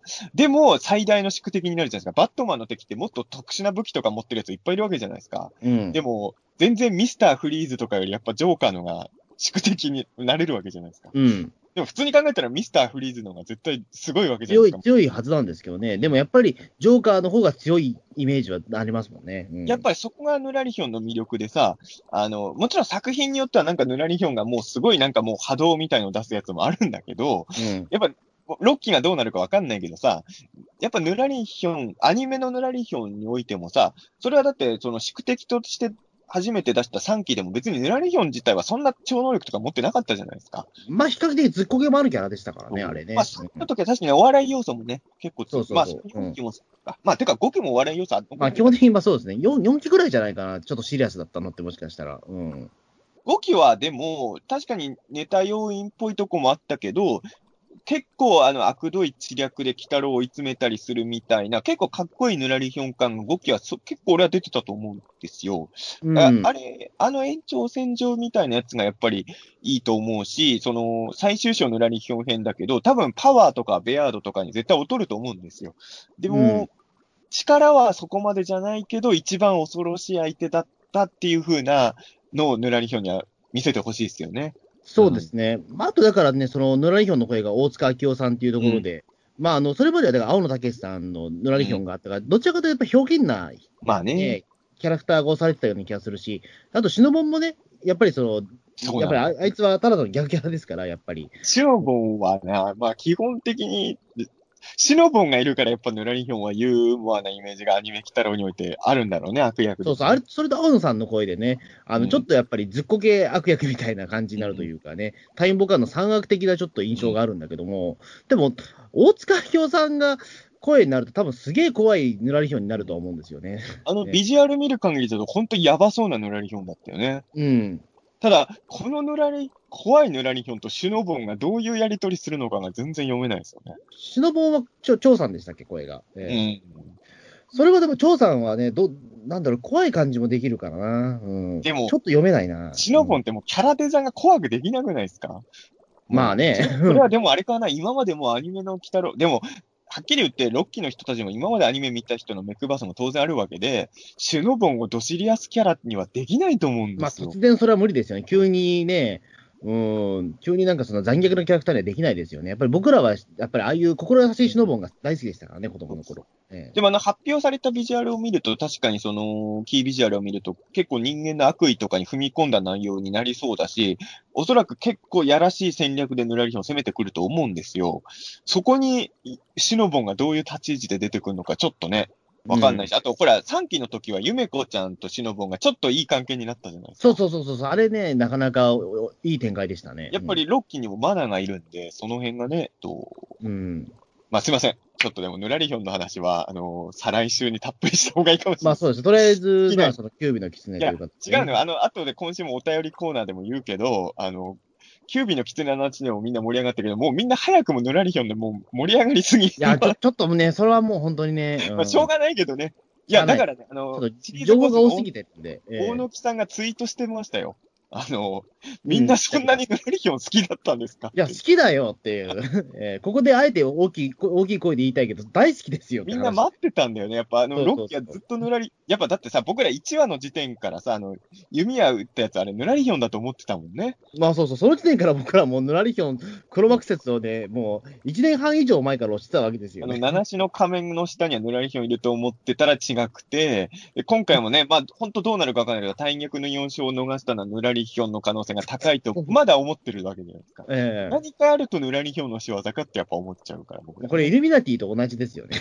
結局。え陰謀論、陰謀え陰論じゃ謀論ですよ。もう、ヌラヌラリヒョン陰謀論ですよ。ええ僕らの扱い方、それになってますから、今。えまあでもね、本当に、でもこういうニュースが出ちゃっても、キュービの狐はそれでも全然あの消えない存在感がすごいあるので、ええーあれですよね、バットマンで言うなら、決してミスターフリーズじゃなくて、ちゃんとペンギンの立ち位置を守ってますよね。うん。うん。名、名敵役ですよね、やっぱね、たまも。本当に、来週、終わんのかなこれどうなんだあっさり、なんかあっさり解決しないでほしいよね。やっぱり。そう、やっぱりちょっとね、なんかね、残、なんかやっぱり影響は残してほしいなやっぱり、あのー大役の4編のそもそもスタートのことを考えると、その、そもそも死んじゃったキャラクターを復活させるっていう、まあ、ある種反則的な行為の見返りとしてあるわけじゃないですか。そうそうそう。相当リスクのある敵役じゃなきゃいけないんですよ。そういう意味で言うと、やっぱり、今までの大逆の4種の3体っていうのは、あのくらいの強敵とは、鬼太郎割と普段から戦ってる気もするから、なんかそこまでリスクあるように見えなかったんですよね。うんどちらかというと、やっぱりそのね、まあ、イスルギレイに対して、すごいね、そこはむしろ逆にちょっと苦戦してるはしてるじゃないですか、やっぱり。ええ。うん、スルギイスルギには言ってしまうと、あんま、ねそこはあんま関係がなくなってはいるんだけど、そもそもそのストーリーラインにはね、そもそもあん、ね、鬼太郎のその目的としては関係がない人だから。うん。でも本当あれですよね、あの、今回さ、あの、閻魔大王が催促するじゃないですか、まだなのかみたいな。うん 別にいいんだけどさ、こういう描写見るとさ、あの、普段の日常会がと、やっぱ、ねえ、あの、やっぱり、あの、縄文人の SNS とかをやってるから催促されるんじゃないかと思いますよね。うん、うん。まあそうそうです。最近だから、日常が多くないかみたいなね。まあ、ことは多分閻魔大王もだから、自分から見ててイライラしてたのかな。何、豆腐アイ、アイドルプロデュースなんかしてんだよとか思い、そうそうそうそんなことやる前に探せよとか思ってた。うん。うん。何お前からかせるお化けにちゃんちゃんこ取られてんだよみたいな。それは自 分、あ多分閻魔からすれば大問題でしたけど。まあ大問題ですけど、ええあれだからそのままパクられてたら多分ね、そのまま、あの、現役の人ら終わってた可能性ありますかね、この回まあでも、傘化けとか知らないからね、その事情。うん。あだから今回俺意外だったのは、イスルギが知ってるのはなんでなんですかね、その、閻魔大王との契約あったとか、直接話したりしてないでしょ、北郎そんな。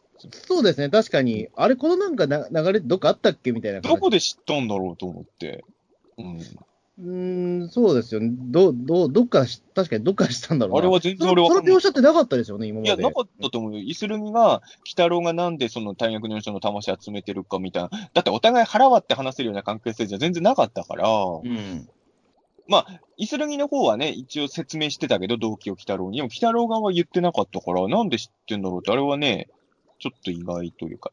あと、まあ、秘密っていうことで言うと、まあ、イスルギがマナに、まあ、なんだ知らないのかって言って真相を打ち明けるじゃないですか。うん。こっから先はちょっと人によって意見分かれると思うんですけど、マナは猫姉さんにそれ言っちゃうんだと思って。そのうん、まあ、どうなんだろうね。まあ、隠すのが正しいのか、言ってあげるのが正しいのか、ちょっとわかんないけど、あっさり言ったじゃないですか、マナ。うん。実はって。でも、鬼太郎からすればさ、マナと猫娘にに、責任を感じさせたくないから隠してたっていうのを、マナはし、ただマナはやっぱキャラクター的に、背負い込ませずに、なや、なんかあったらそれを打ち明け合う仲間でいたいっていう願望がやっぱ強い、思いが強い子だから、やっぱ猫姉さんにも隠したくないっていうことなのかな、あれは。ちょっと俺最初ね、やっぱ言っちゃうんだと思いましたよ。あのーやっぱりだから、それ、ま、マナがやっぱり猫娘を殺したっていう事実はやっぱ消えないから、そこはやっぱり言わないと自分の精神も崩壊しちゃうから、それはもう、ある程度猫姉さんだったらその気持ち分かってくれるだろうっていうところで、あえて言った可能性自分の自分を、がもうこのままじゃきつ、辛いからって言ってばらしたんですか？だとしたらちょっと嫌な子になっちゃいますね。でも、それはでも僕分かるんですけどね。いや、わかるけど、でも、うんマナは穂積君よりいい子だから、それでいいのかっていうのも。でもほら、でもそれは、やっぱり本人にとっては二度と思い出したくないトラウマでもあるから、いや、ちょっとでも、思わなかった。え、バラしちゃうの、うん、まあ、ちょっと思ったけど、ああ、でも、まあでも確かにマナリとさ、きついよな。だからそこは言ってしまうと、ね、そこはね、猫姉さんの包容力に甘えたいとこだろうな、みたいなところはあったんだけどね。うん。わかるんだけどね。たあだ、る程度その、ね、猫姉さんだって、まあ、鬼太郎信じるしかないよみたいなこと言うのは分かってたから、ね、そういうことを言うのは分かってるっていうふうにまだも分かってるから、うんあのー多分そういうふうにしたんだと思いますけど、うん。なんか今回だからそのマナが猫姉さんにバラすのも、イスルギがマナにバラすのも、まあ、イスルギがマナにバラすシチュエーション自体はわかるけど、イスルギが秘密知ってる理由とかもわかんないから、その辺ちょっとね、なんか、ちょっとあれとは思ってたところではあったんですけど、なんか吸収したヌエから、なんか、もらったのとか、そういうことじゃないよな。でも関係ねえよな、それは。だって別に知識とか共有してなさそうじゃないですか。で、ヌエもその事実知ってたかどうかもわかんねえもんな。うん。なん。で、あれ、まあ、唯一考えられること、可能性があるん。だとしたら、そのか、伊吹丸の時に砂掛けから事情を聞いてるってことかな。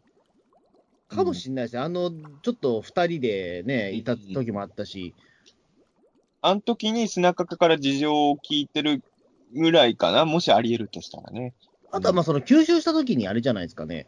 なんか、ある程度その断片的な記憶も入ってきちゃうこともあるのかな。それはないと思うよ、作品関係ないかな。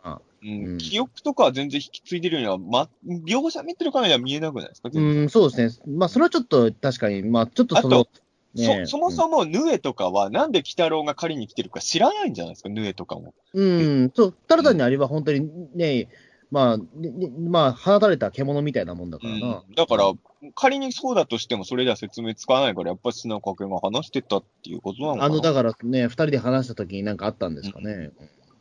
まあ、あのね、何の話をしてたかは直接は描いてないから想像を予知させるっていうね。あの、その男凶暴につきのたけしさんと平泉さんが喋ってるシーンみたいな演出意図があったのかもしれないですよね。うん。まあでもねそこはね、はいなんか、なんていうのかな、あの、でも猫ね、そこはね、良かったし、まあ後編次第なんだけど、ちょっとだけ、んあの、表紙抜けっていうか、も物足りなかったのかなって、もし言うんなら、やっぱあの、猫姉さんが秘密を知る瞬間って、すごいドラマチックにもできるとこじゃないですか。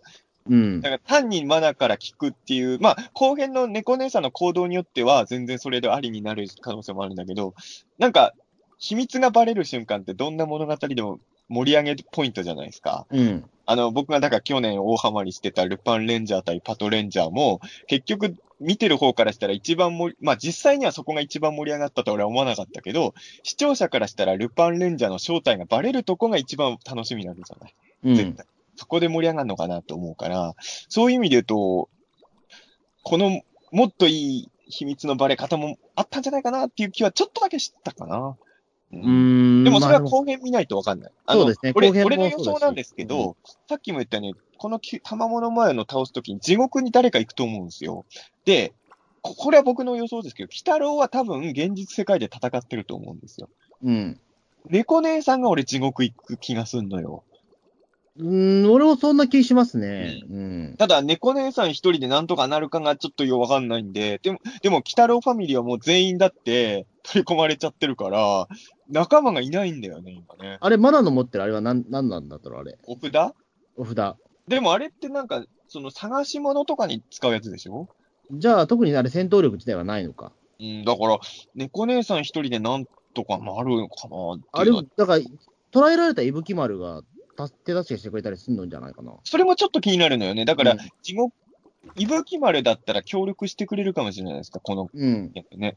ただ、一応、だから、その、ね、伊吹丸を捕らえられてるだけなんで、今のところは。でも、うん伊吹丸解放しちゃったら、ヌエと黒坊主も出ちゃうんですけど。でもほら、ヌエ、ヌエヌエと黒、ヌエはだってまだ取り込まれたまんまだし、するあ、そうかそうか。黒坊主出ちゃいます。黒坊主はでも魂になってませんでしたっけ？いや、だからどっちも取り込まれてるじゃないですか、黒坊主も。黒坊主と伊吹丸は今、あの、牢に入れられてるんでしょ、どっちも魂。あそうか。あ、もう、だから、伊吹丸はもう実体がないのかも。だから、伊吹、いや、でも実態とかはもうちょっと来たる、そのこら辺よくわかんないですけど、あの牢から出したら多分、伊吹丸も黒坊主も普通に復活、復活っていうか出てくるんだと思うんですよ。まあでも、ある程度でも、その、今この状況を打破するためには、一回、もう一回解放するしかないっていうことにもね、なあとはまあ考えてもしょう、なっちゃうかもしれないですけどね、やっぱり。あとは何何度も言ってますけど、うまく玉物前を騙して、タイタン棒のとこに連れていくしかないですよね。もうこのぐらいでタイタンボね、は ちょっと、これ、これ、それで全部終わっちゃうのはちょっとさ、うん。まあね、あとなんとかできそうなキャラいますか、でも。まあ、うん。まあでもね、アニエスとかもそんそんな戦力にならないだろうし、まあそうですこのね。状況ではね。うん。ね確かに、それどう、どうなんだろうな。いや、まあ、それこそ、まあ、あれかもしれないですね。ぬらりひょんがちょっと、その、最初味方として入ってくるみたいな。ああ、なるほどね。要は、グレードマジンガーみたいな話ですけど。いや、それはちょっと、そのた、それは違うと思うけど、違うか。それって本当に味方として来ちゃうってことでしょ、その例えって。だだけど途中で裏切るんですよ、最終章のどっかで。いやいや、そ いや、多分あれじゃないですか。もしヌラリヒョンが入ってくるんなら、別に鬼太郎を助けるためじゃなくて、自分の力をとして取り込むために、キュービの狐にとどめを刺しに現れるとか。あだから、あの、ヌラリヒョンが地獄の力を手に入れたくて、そのためにキュービの狐を利用してたとか。うん。だったら、まあ、あり得るのかな。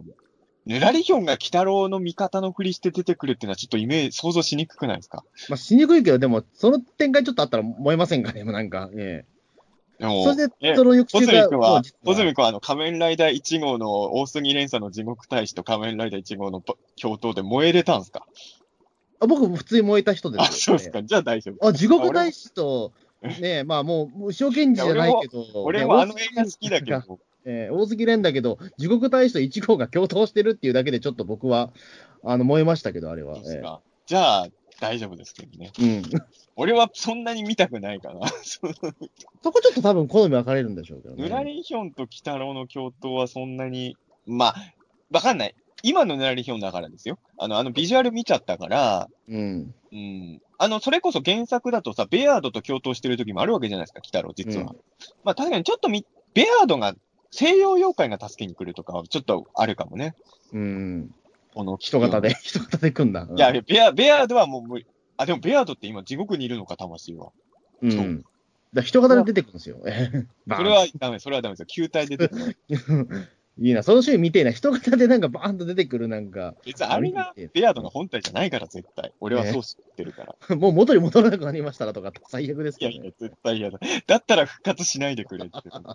えちゃんと球体で。えだって、ネタキャラになって出てるソフビもちゃんと丸いやつで出てるもん。あの人型のソフビなんて売ってないもええん。うんだからそう人型が、人型のちょっとバックベアでやっぱ面白すぎて今、うん、ちょっとネネタ、自分がネタキャラ化してるのは今ダメだな。俺の中では完全に黒歴史だから人型ベアのは。ええそうですね。じゃあはい、じゃあそろそろお便りの方とかいきますか。お便り、そろそろね、皆さんもね、熱い感想が今来てるので、はい。たくさん来てるんですよね。え結構来てるんですよね。えはい。はいじゃあ本日も読んでいきます。はい。えーウルトラゼロさんからです。えー、鬼太郎74話を視聴。待ちに待ったキュービの狐。賜物前だけあって、怒涛の、えー展開やバトル。イスルギがキュービに勝つには、ネズミ男を吸収し、えーネズミの印で最強の兵を駆使しないと勝てないのではないだろうか。うんもう一つ。えーついに次回は地獄の4章軍ラス、えー、4章ラスト編ですね。えっ、と、鬼太郎や霊は賜物前に勝てるのか。そして地獄の封印を解いたのはノレリヒョンかチーか、はたまた新妖怪か。裏番組の01を後回しにしてもリアルタイムで見届ければならない。うん、まあそうですね。あのーまあ、僕は本当に01、鬼太郎どっちをリアタイするか毎週結構バラバラとか悩みながらなんですけど、来週は鬼太郎ですね。まあまあ、これはもう章が、ちょっと一つ章終わっちゃいますかね。そうですね。うんちょっと、01は後で録画で見ると思いますね。確かに。あのー確かにでもね、ネズミ男を吸収するっていうのは、結構本当に真面目な話ありで、あの、ベアード戦の時も結局めっちゃ使えたわけじゃないですか。うん。えーそこを吸収してないのは今回ちょっとイスルミの敗因かもしれないですよね。うん。うーん。そうですね。確かに。あとは、はい。なんでイスルミはそもそも鬼太郎を吸収しようとはしなかったんですかね？うーん、どう、汎用界だからかな。でも吸収できるでしょ、別に。まあ、できるのか、でも、それでも。あと、意外と親父さんとか吸収しとくと使い道ありそうですけどね。うん、どう、まあそうですね。ゆまあ一応指鉄砲はできるからな。うん、指鉄砲できるし、持ち殺しもできるし。そうだそうだね。あと、ロッキーで使えるかどうかわかんないけど、幻の記者も使えるかもしれないですね。うん。まあ、ロッキーの目玉ですが、それできるかどうかわかんないけど。結構やチート級だな、そう思うと、ね。そうそう。だから、吸収するのは楽そうな割に意外と使える技多そうっていうね、うん。気もしますけどね。うんそうですね。うーん、でもまあ、やっぱりそこは、なんだろう、やっぱり当人のキャパチキャパシティもやっぱりほら、次はやっぱその、やっぱり吸収しすぎてデッドヒートを起こしそうな感じになってるから、逆に言うと、吸収できるのに限界があるんなら、いらないやつもいたと思いますよ。本当砂かけババは本当にただの砂をまくことしかできないなら、吸収しなくてええやろうん。う、うんとか思っただからあれは、なんだろう、その、捨てることはできないのかな、なんか、その能力というか。あの、一回取り込んだものはもうずっと体の中にあって、もうずっと設定していかないといけないのかな。なんか、ただ、あの、閻魔大王がヌエの魂もちゃんと取り返せっていうことを言ってるっていうことは、取り返すことは多分できるんですよ。な、ちょおそまあ、なんかの方法を使えば。だから、ね魂ってのは取ったらそれっきりってことではきっとないんだと思いますけどね。うん。なんかなん、ね自分だから、その自分のね、調整でそれポンポンね、外せるんだったら、ポケモンみたいにね、そうじゃなかったら、ええそう、もしそういう設定じゃないとしたら、あの、来週のさ、キュービの終わりでさ、あの、七次編の最後みたいにさ、みんな幼女とか、あの、初太になって復活することになっちゃうぜ、一回。あ、そうか。ええ砂かけ幼女とか、粉木初太とかが見ることになっちゃうぜ。それ見たいですね、でも。ま あ、ちょっとえ見たいんですけどね。えうん。で、みんな、だからあれ、まあ、みんな温泉行けばいいじゃないですか。そしたら戻るじゃないですか。いやいや、温泉だけじゃ戻んないんだよ。ええ。うん、でもまあちょっとね、みんな本当にね、あのまあ同じことはやんないでしょうから、ちょっと本当に来週どういう感じで、まあ、北郎ファミリーはみんな戻ってくると思うんで、うどんな風に戻ってくれるかね、あの、そこは、この手の復活ってね、むあの、いいパターンと、なんだよこれっていうの、どっちもあるじゃないですか。うん。うん、この復活は燃えるっていうのがね、うまいやつとうまくないのがあるんで、う、うんんうまいあと方もう全然もうあれなんですけど、脱線しちゃう話かもしれないですけど、うんやっぱり鏡じじいの声がずっとやっぱりね、塩谷幸三さんなんで、僕の中でぬらりひょん、あ、じゃあね、あれは小泣きじじいなんで、あの、だから、あれ、小泣きじじい死んだんじゃなかったっけみたいなところで、ちょっとまた混乱しちゃいました。あ、そう、まだ混乱してるんですか？ごめんなさい。ま、まやっぱり声だけのね、鏡じじいは、まだ僕、小泣きじじいしか聞こえないんですよ。まあやっぱり確かにね、声だけあれと思っ聞こえてて。くると一瞬ね、まあまあね、まあまあ気持ちはわからんでもないけど、まあ確かにね、6期の粉木って別に毎週出てるわけじゃないからね。そう、うんあれと思って、小泣きじじいの声したって、してねえと思って。うん。まあそれはそれで楽し島田ビンむ。さんにはちょっと申し訳ないんだけども、ええまあね、一瞬戻ってきたかと思っちゃう。そうそう、うん、ちょっとドッキリしちゃいました、あのシーン。えもし、北郎ファミリーが戻ってこないとしたら、でもあれもありえますよね。あの、今のエヴァンゲリオンでみんな想像してるけど、えうんあの、今やってる新劇場版とテレビ版エヴァンゲリオンの世界がクロスするんじゃないかって想像してる人が結構いるんですよ。うん。だからアスカは四季並みアスカだから、あのー、総流アスカもあれに合流するんじゃないかみたいな想像とかいろいろしてる人がいて、あの、Q、うん Q っていうのは結局、あの、新劇場版のシンジ君が、旧劇場版の世界線に行っちゃったから、あんな悲惨なことになっちゃってるんじゃないかみたいなね。そういう、そうしてる人結構いるけど、その考えで言うと、もしね、あのー、北郎ファミリーがみんな戻ってこなかったら、4期とか3期のファミリーが、その代わり戻ってくるみたいな。うん やや、ややこしいな、世界超ややこしいですよ。超ややこしいぞ、それは。ええ四十七士が急に来るかもしれないですよ。急に夢子ちゃんやってきたりするかもしれないですねあ。ゆめこちゃん、でもさ、ま、あのさ、前さ、5期の時劇場版でさ、五代鬼太郎やったじゃないですか。うんあのー、マナとゆめこちゃんの共演はちょっと見たいんだよね。パンサーでもいいからやってほしいな、なんかね。うんなんかちょっとね、スペシャル映像みたいので、あの二大ヒロインはやっぱり、うーん。あ、でも、それで言うと、またあと、ちょっと、これはこのタイミングで話すかどうか迷ったけど、とはい今年の芸劇、夢子ちゃんの声優さん来ますよ。え、そうなんだ。あ、うんそれ知らなかった。俺ちょっとびっくりしたんですよ。それそれが一番ちょっとびっくりしたんですけど、あの、どいないつだっけな、なんか何日かに、その、あれですよ、もうもう引退されちゃってるんですけど、夢子さんの声優。はいええなんですけど、あの、今回、だからそのな、え、当時だから3期の時って、やっぱ、鬼太郎のイベントがなかったから、うんその鬼太郎関係でイベントに出るっていうのは初めてっていう、なんか、あことらしいですよ、マジで。それすごいね。それ事件だ。ちょっと事件ですよね、これはでも。えええいつやるんだっけ？ちょっと忘れちゃったけど、ええそうか、まだ今回、ゲストとか実は全部、あんまりちゃん調べてなかったねあの、まだ上映作品のラインナップも発表してないじゃないですか。うん。あの、上映と上映の間にトークショーがあるっていうとこしか見てなかったんで、ちょっと上映作品早く発表してほしいなぐらいの気持ちですけど、ゲストはもうそうか全部発表してあるのか？あえ、もう、悪魔くんの日とかゲスト誰来るの？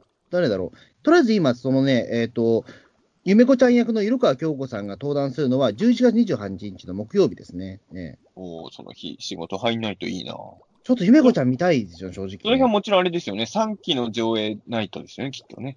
うん。で、えっ、と、そうですね。で、悪魔くんが出るのは、その翌日の29日の金曜日。うん。で、これは、だからトークショーゲストは、あの、悪魔くん役の三田ゆう子さんと、うんあの、ふメフィスト2世のふ古川登志夫さん、あと制作スタッフがやっぱり来ますよ。うんええメフィスト2世の古川さんとして来るんですね。そうそう、そこはね、ネズミ男じゃなくて、えなるほど。えあ、これも見てえな。うん。今年もね、ゲゲゲキ、俺でも去年いあんまり行けなかったんですよね。あの時期結構忙しくて、ちょっと今年どうなるのかな？うん、今回ね、でも本当に力入れてるみたいで、毎回だからその声優さんのゲストは来るみたいですよ、でもなんかススタッフさんだけじゃなくて、ね、その分、やっぱりお金は高くなってるわけで、毎回ね、3500円。なるほど。で、あと、その、これは？スペ、シャルデーとかになると、もうこれは5000円とかになってますね。ええこれは増税は関係あるんですか？2%は関係ないんじゃないですか、やっぱり言うてもさ。税金は取られてないんですね、これに関して。映画館ってそういえば別にないんだよね、そういうのね。でも、でもほら、でも2000円になったじゃないですか、でも。なんか。ああ、1900円になった値上げしでしたょ。うん東宝シネマでは1900円になったんじゃなかったっけ？でもあれはやっぱりその増税を意識しての値上げでしょうけどね、もちろんそれは影響はなかったとは言えないと思いますよ。ええ。なるほどね。うん。俺もだからゲゲゲ忌はちょっとね、なるべく今年はね、うん。あの、一日でも多く行きたいんですよね。去年はそうですね3、3日4日ぐらい行けたんだけど、もうちょっと行きたかったなっていうのはあったんで。今年も住民票とかもらえるんですか？ああ、そうですね。それもちょっと期待したいですね。なんか別,、うん別の特典が欲しいですよね。住民票は、まあ去年もらってるんで、なんか別のなんかね、もらえるうん。嬉しいな。そうですね。ちょっとこのゆめこちゃんデー、ゆめこちゃんデーえーあ、というかでもそれはびっくりした。三えうん、ー三期鬼太郎デーですけど、えーこれはちょっと行きてえなっていう。えー猫ちゃん、これはびっくりだな。うえーん。そう確かに事件だわ、それ。うんちょっとじ、なんか、だからちょっともしかしたらゆめこちゃんのね、再登場ってちょっと出てくる可能性が、わずかながらってきと、えーで、本編に出てこなくても、なんかちょっとね、うーん、うん。やってくれるといいなという感じだね。あ、でも11月の後半なんですね、それはね。うん、うん28日の木曜日ですね、ゆめこちゃん。えなるほどね。いや、あのーこのタイミングで言うことかどうか悩んだんですけど、11月の後半かっつって今あったんですけど、あのー実はね、あの、ここう、毎、こうやって毎週、鬼太郎の感想を喋ってるからなんでしょうけど、あのー、鬼太郎のことをテーマに喋りたいから、みたいなことで、トークライブに呼ばれまして、おおそうなんですよ。それも11月の後半なんですけど、それで被っちゃう可能性ありますよね。むしろそれうん。大、強力なライバルになり得ますね、それはね。え。うん、まあもう全然あの、ゲゲゲキ行った方がいいと思いますけど、いやいやいやいやいや、いや、中澤さんのライブ行ってくださいよ、それは皆さんね。俺はゲゲゲ行ったで確かにゲゲゲキと被っちゃったらもうもうどうしようもないですよ、正直それね。そうそう。ちょっと、あ、そうか、かぶって。かぶっちゃったらしょうがないけど、確かに。えあのーまあちょっとまだ詳細発表してないんで、ちょっと今あれですけど、あの、一応某、某アニメ誌とかで、鬼太郎の記事とか書いてる人とかと一緒にやる。うんじゃあ、次のお便りいきますかね。えはい。。えーと続いてましては、えー、タグジ21ネオさんからですかね。はい。はい。玉物前の回、なかなかすごいことに、それはそうとモブに、穂積さんみたいな方がいらした、いらしたように思うのですが、もしそうならスタッフ、確実にピータン通信聞いていますよね。中澤さんだとすぐわかるから避けたのかしら、と妄想して、えー楽しまない、楽しまないほど隙のない前編ですね。とはい。うん。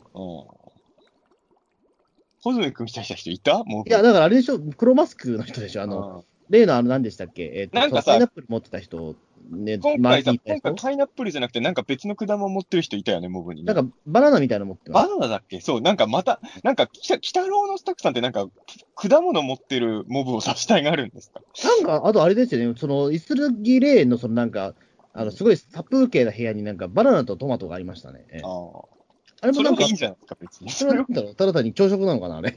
バナナはでも、バナナはでもちょっと水木さんオマージュ感がありますよね。うん、パイナップあれル、確かにね。うんイ。スルに腐りかけのバナナ食うんじゃないですか、やっぱりね。うん、まあ、うん ななのかもしれないですけど。うん。まあ、あれは、ただ単に、まあ、なんだろう、多分 YouTuber だと思います、多分、ね。まあそうですね。あのーそうですね。あの、あの、やっぱマスクつけてやってるやつって、まあ、定番ですからね。だから僕がそういうところが保存君の嫌なところなんですけど、なんでですか？ええ。どうせやるんならオリジナルをやってくださいよ。もう、あの、いやいやいやマスクつけたり、金髪にしたり、もうみんなやってることじゃないですか、そんな。保存に秋行食をどうせ、どうせやるんなら出そう。いやいやいやいや。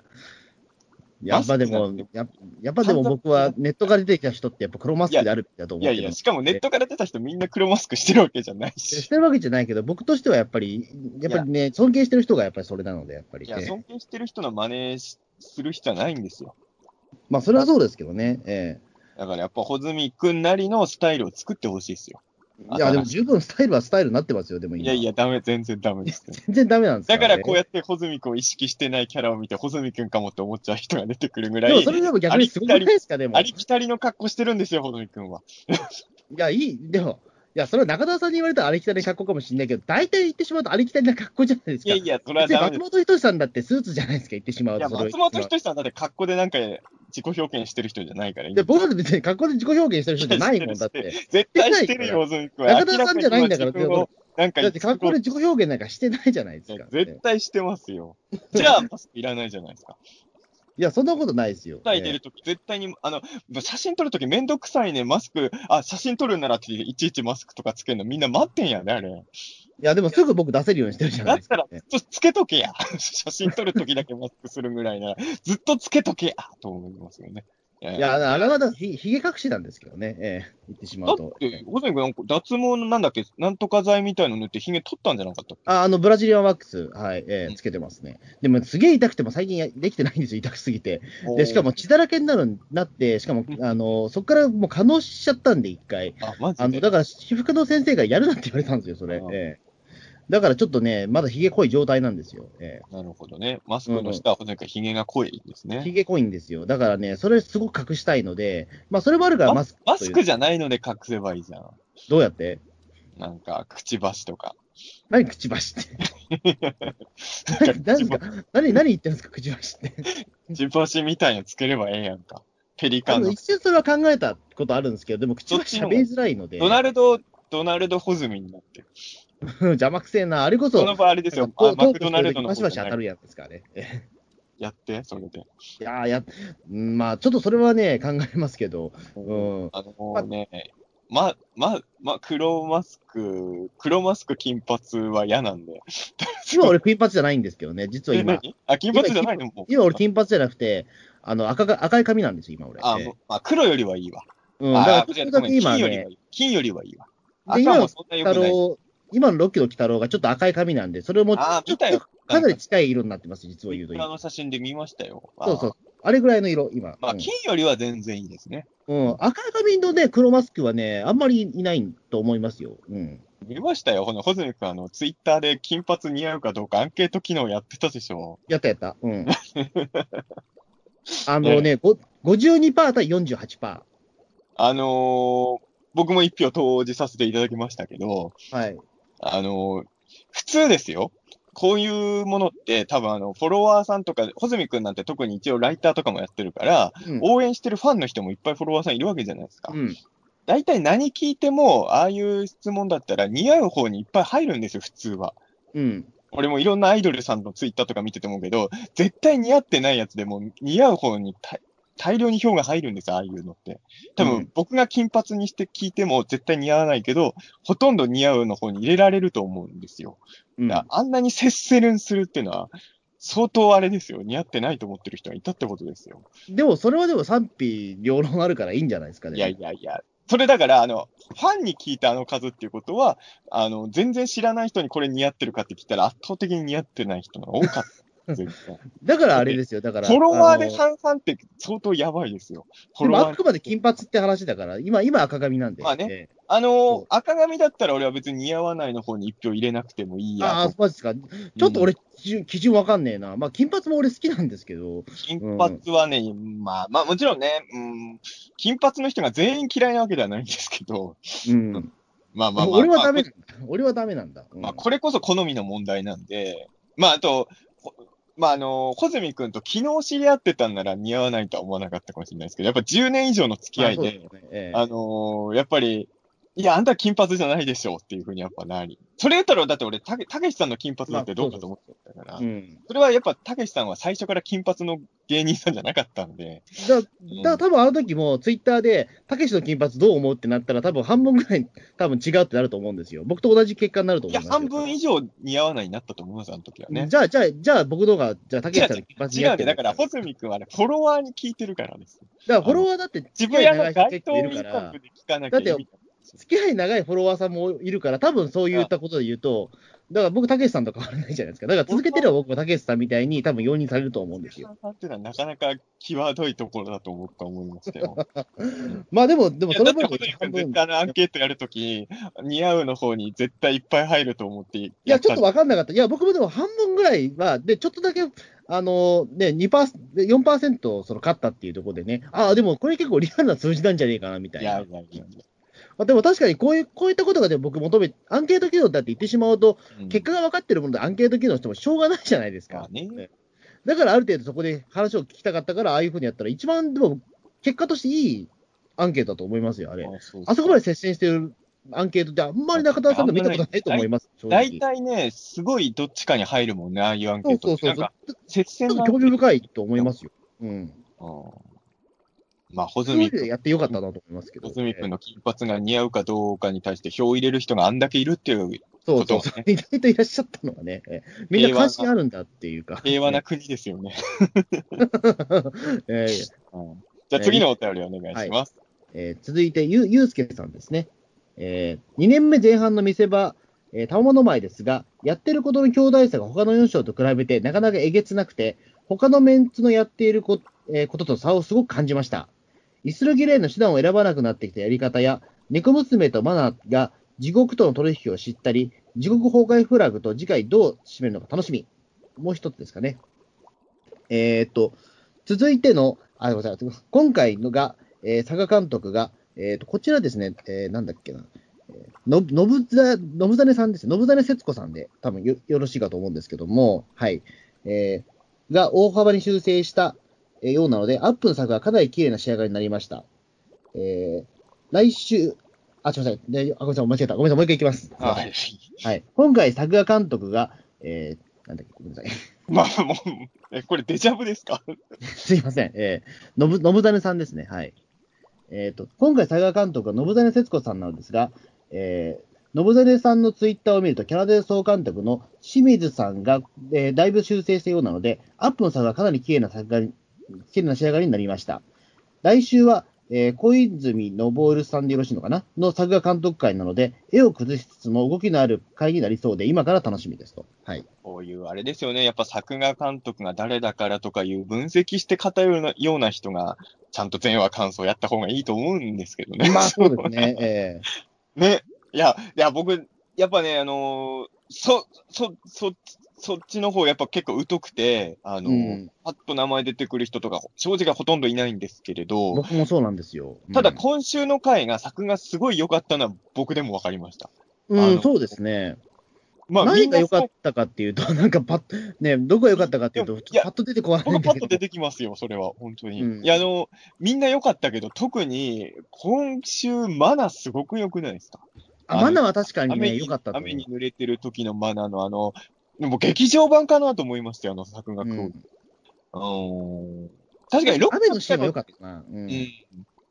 ロッキー来たろって確かにそんなに、なんていうのかな、作画が微妙な回がほぼないような感じがあるから、そこもすごいとは思うんですけど、確かに今今週みたいにたまに飛び抜けた回はね、ありますよね。うん。うん。だからね、まあ僕らもね、そういうこ、まあ何度も言いますけど、ピーターンとしてね、あの、本当は鬼太郎の全話感想を語ろうなんてやったら全くなかったからね。そうそうそう。うん、あの、なんていうのかな。だから僕、特撮とかだったらもうちょっとスタッフさんのこともいっぱいしてるけど、やっぱね、アニメを語り方にそんなに慣れてないんですよ。実は。うん、あの、アニメもちろん好きなんだけど、そう、本当に普通のファンみたいな感じなので、そんなに裏を見て見る育ち方をしてこなかったんで、こういうスタッフさんでどうこう、だから来週は誰が作画監督だから期待とかいうことを僕も言えるようになりたいなと、ちょっと。まあそうですね。まあまあ僕らは言ってしまうと、まあ結構その脚本家の、ね、方は結構注目するけど、作画はやっぱりどうしてもね、あのでも、作画監督っていうのはさ、まあ特撮で言う特撮監督とか特技監督さんみたいなもんだよね、多分ポジション的にはね。まあそうですね。そうまあ、考えると、むしろアニメの方はそれ作画が命なわけだから、結構大,、大事だったりするんですけど。そう考えると、とてつもなく、まあ僕逆に言えばウルトラマンとかでこの回特撮誰かとかチェックしてないときはないわけですからね。うん。そういう意味で言うと、まだアニメは僕は、あのー掘り下げずに見てるなぁとは思っちゃいますよね。えうんなんで、こういうふうに教えていただけるとありがたいですね。こういうはい。二つのリスナーさんにね。ありがとうございます。じゃあ、次のお便りお願いします。えーヌルカベアードさんですね。えー、たまもの前、前編主張、大変面白かったです。4章の最後にふさわしいたまもの前、伊吹丸は例外としても、えー首都を襲ったヌエ、ライフラインを立ち、えー日本を混乱させた黒坊主に対し、世界各国を、えー手わ手玉に取り、戦争を起こすたまもの前、たまもの前、スケールも格もとてつもなくでかい、ここまで大規模な展開になるとは。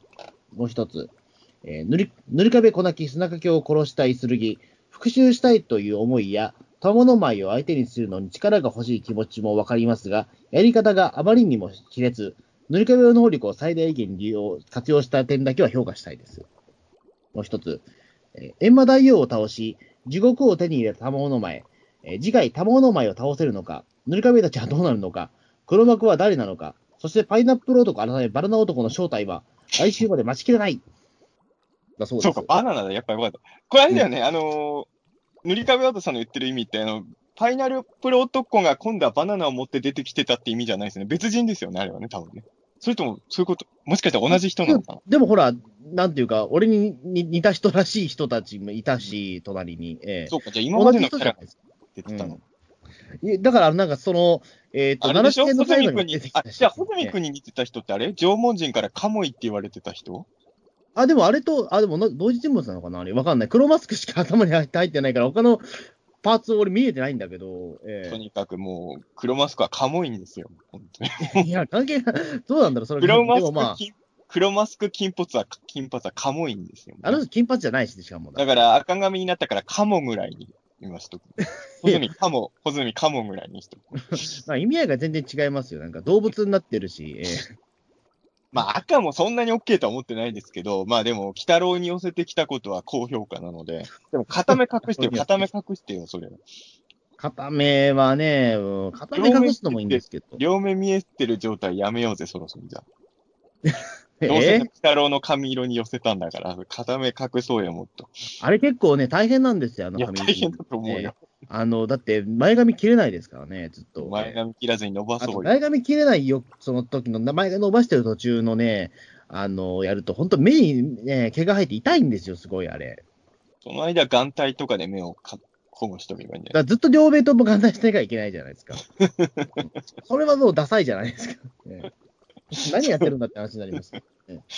なんか、やっぱ鬼太郎ヘアはなかなかできないのか。あれは本当にだから、まあ、目玉の親父も多分あれ、あの常に痛い痛いと思ってると思うんですよ、あれ、隠れー、髪染めてさ、あのー、赤髪の真ん中あたりにあの目玉描いといてよ。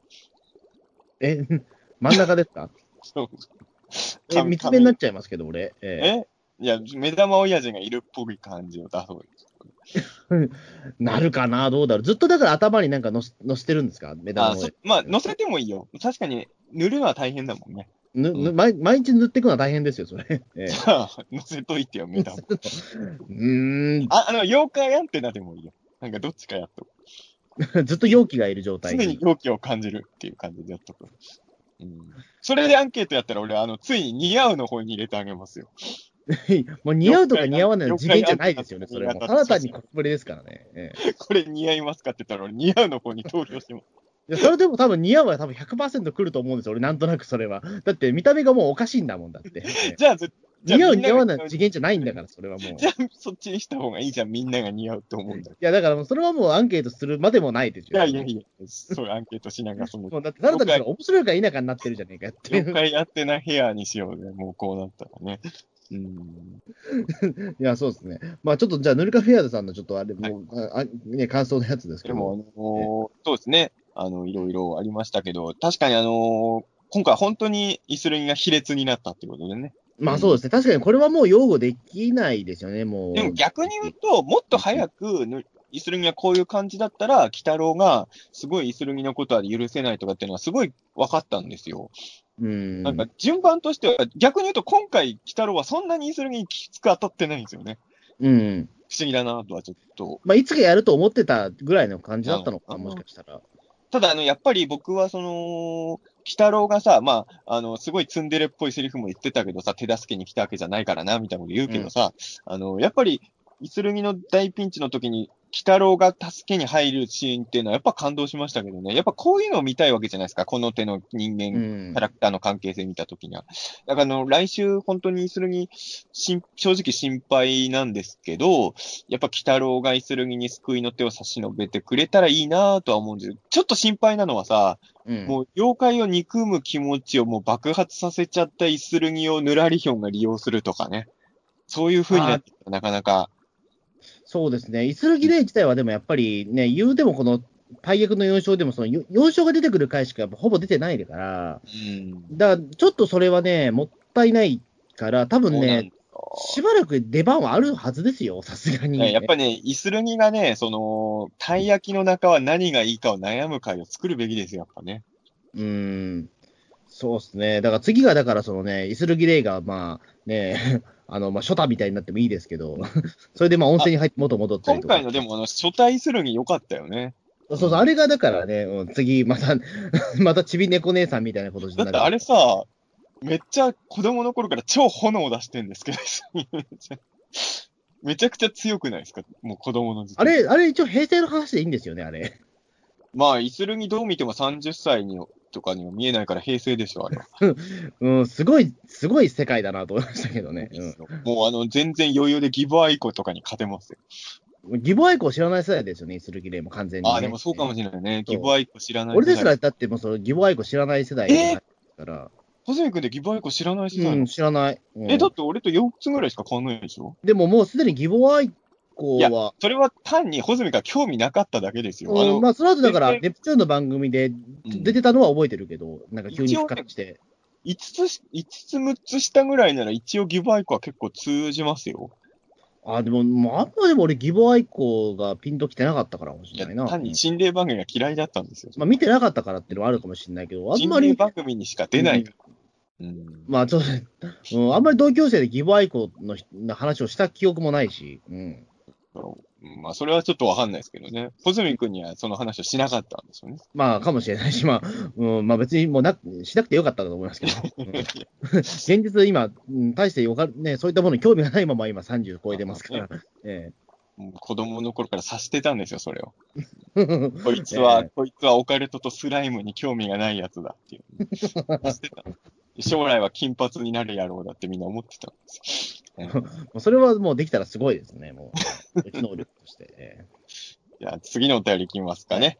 はい。えー次、あっさりゆで卵さんですかね。はい。はいえっ、と、これですね、えー最近忙しくて感想遅れずでしたが、えーこれはと思い送らせていただきます。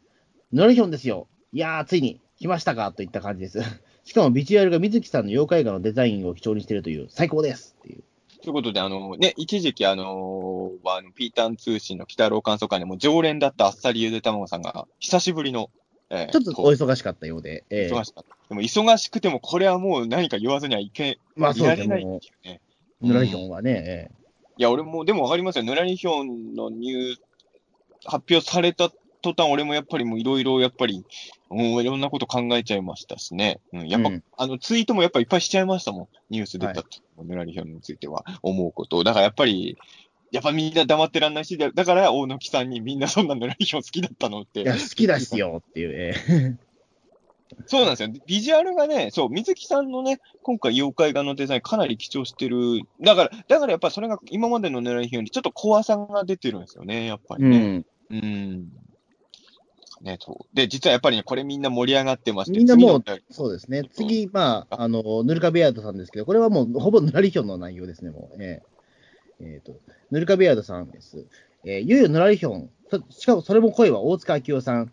デザインも歴代の中で一番好みです。とても楽しみ。なんですが、最終章 ?3 年目があることを夢見て、残りの6期来たらを楽しみたいですと。はい。うん。もう一つですかね。はい。はいえー話は変わり、電子版、ゲゲゲゲ、ヒロインの森を購入したのですが、12月に南方妖怪やるそうです。えー脚本は市川さん、えーテレビ表現の限界に挑戦したようです。かっこ笑い。えーあの方が12月に出演すれば、オープニングの妖怪は全て登場したことになりますね、と。おうあの、いろいろ事件がありすぎたんですけどあ、え、ゲゲゲヒロインの森って何ですか？なんだろう。で、しかも電子版？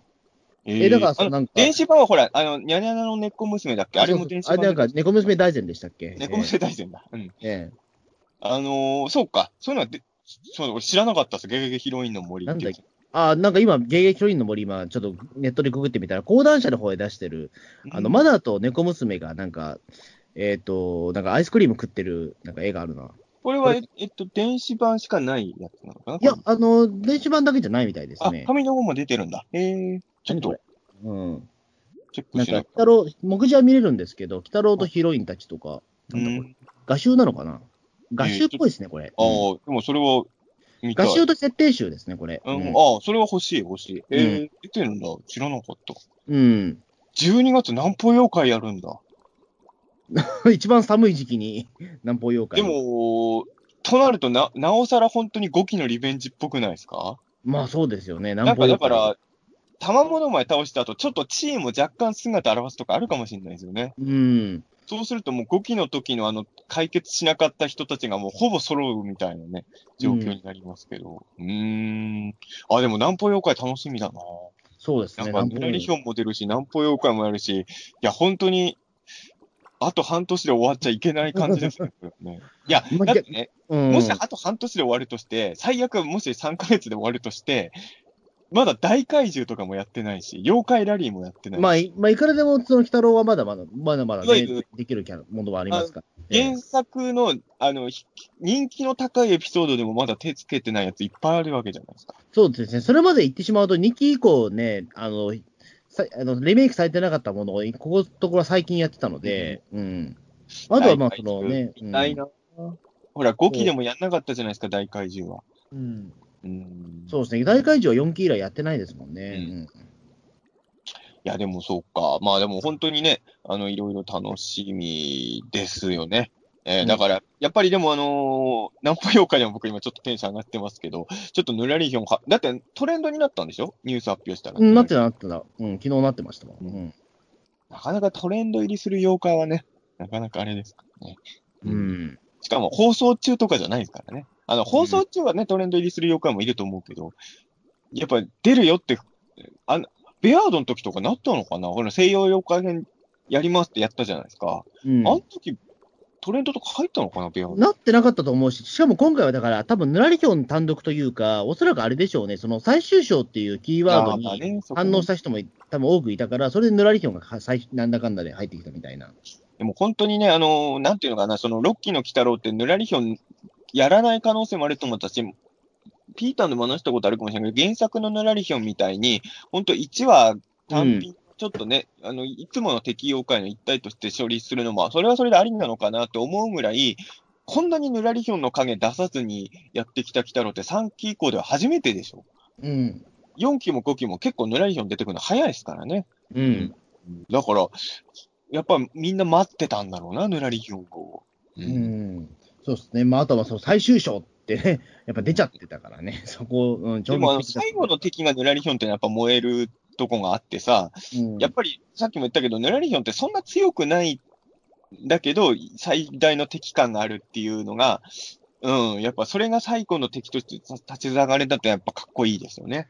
そうですね。まあ、あとやっぱ大塚明夫さんっていうね、まあ、そのやっぱり初代ネズミ男の大塚千夫さんのね、ご子息っていうところで、まあ、そこでやっぱり因縁性もあるし、ね、うん。やっぱそうね、それはやっぱり期待せざるを得ないですよね。うんまあ、大塚明夫さんはだから、あの、妖怪ウォッチではネズミ男もややってたしね。えああ、うんなるほどね。えうん意外とあの、大塚明夫さんの僕はネズミ男好きなんですけどね。うん。うんあこあこういう声もやっぱでできるんだ、親譲りでと思って。うんまあ。ね、声優さんはそうすごいですよね、本当にね。いうんうん。や、まあいつか出るとは思ってたけど、まあ、まさかヌラリヒョンで出てくるとは思わなかったので、うん。いや、楽しみいっぱいだわ。うん。ギガエモンさんのぬらり、南方妖怪を楽しみ。今回はチンポになるのかな？ね。そうですね。まあでも、やっぱチンポは無理じゃないですか。だだっていやいやいや10年前でもポポだけでしたから。でもテレビ表現の限界に挑戦したらしいですよ。チンポはどうなんだろう。まあそもそも、ポッドキャストでチンポチンポ連行、ね、連行してるとそれいいのかな？いいのかチンポはね。放送禁止用語じゃないじゃん。別にまあ関係ねえが別に、ポッドキャストだったらチンポ連行しても。ええテレビでも、え、チチンポってもうテレビでもう完全放送禁止なんですか？チンポ俺聞ほ聞いてなくないですか？でも、チンポって。あそうだっけ？え、みんなやってるかって地上波で放送できないんですか？もう長い間やってないですよね。うん実実際。ええわかんない。それはちょっとガダガダルカナル高さのほら、広げて伸ばして、チンポってあるじゃないですか。うん、あったあった。うんあの、恐ろしいギャング。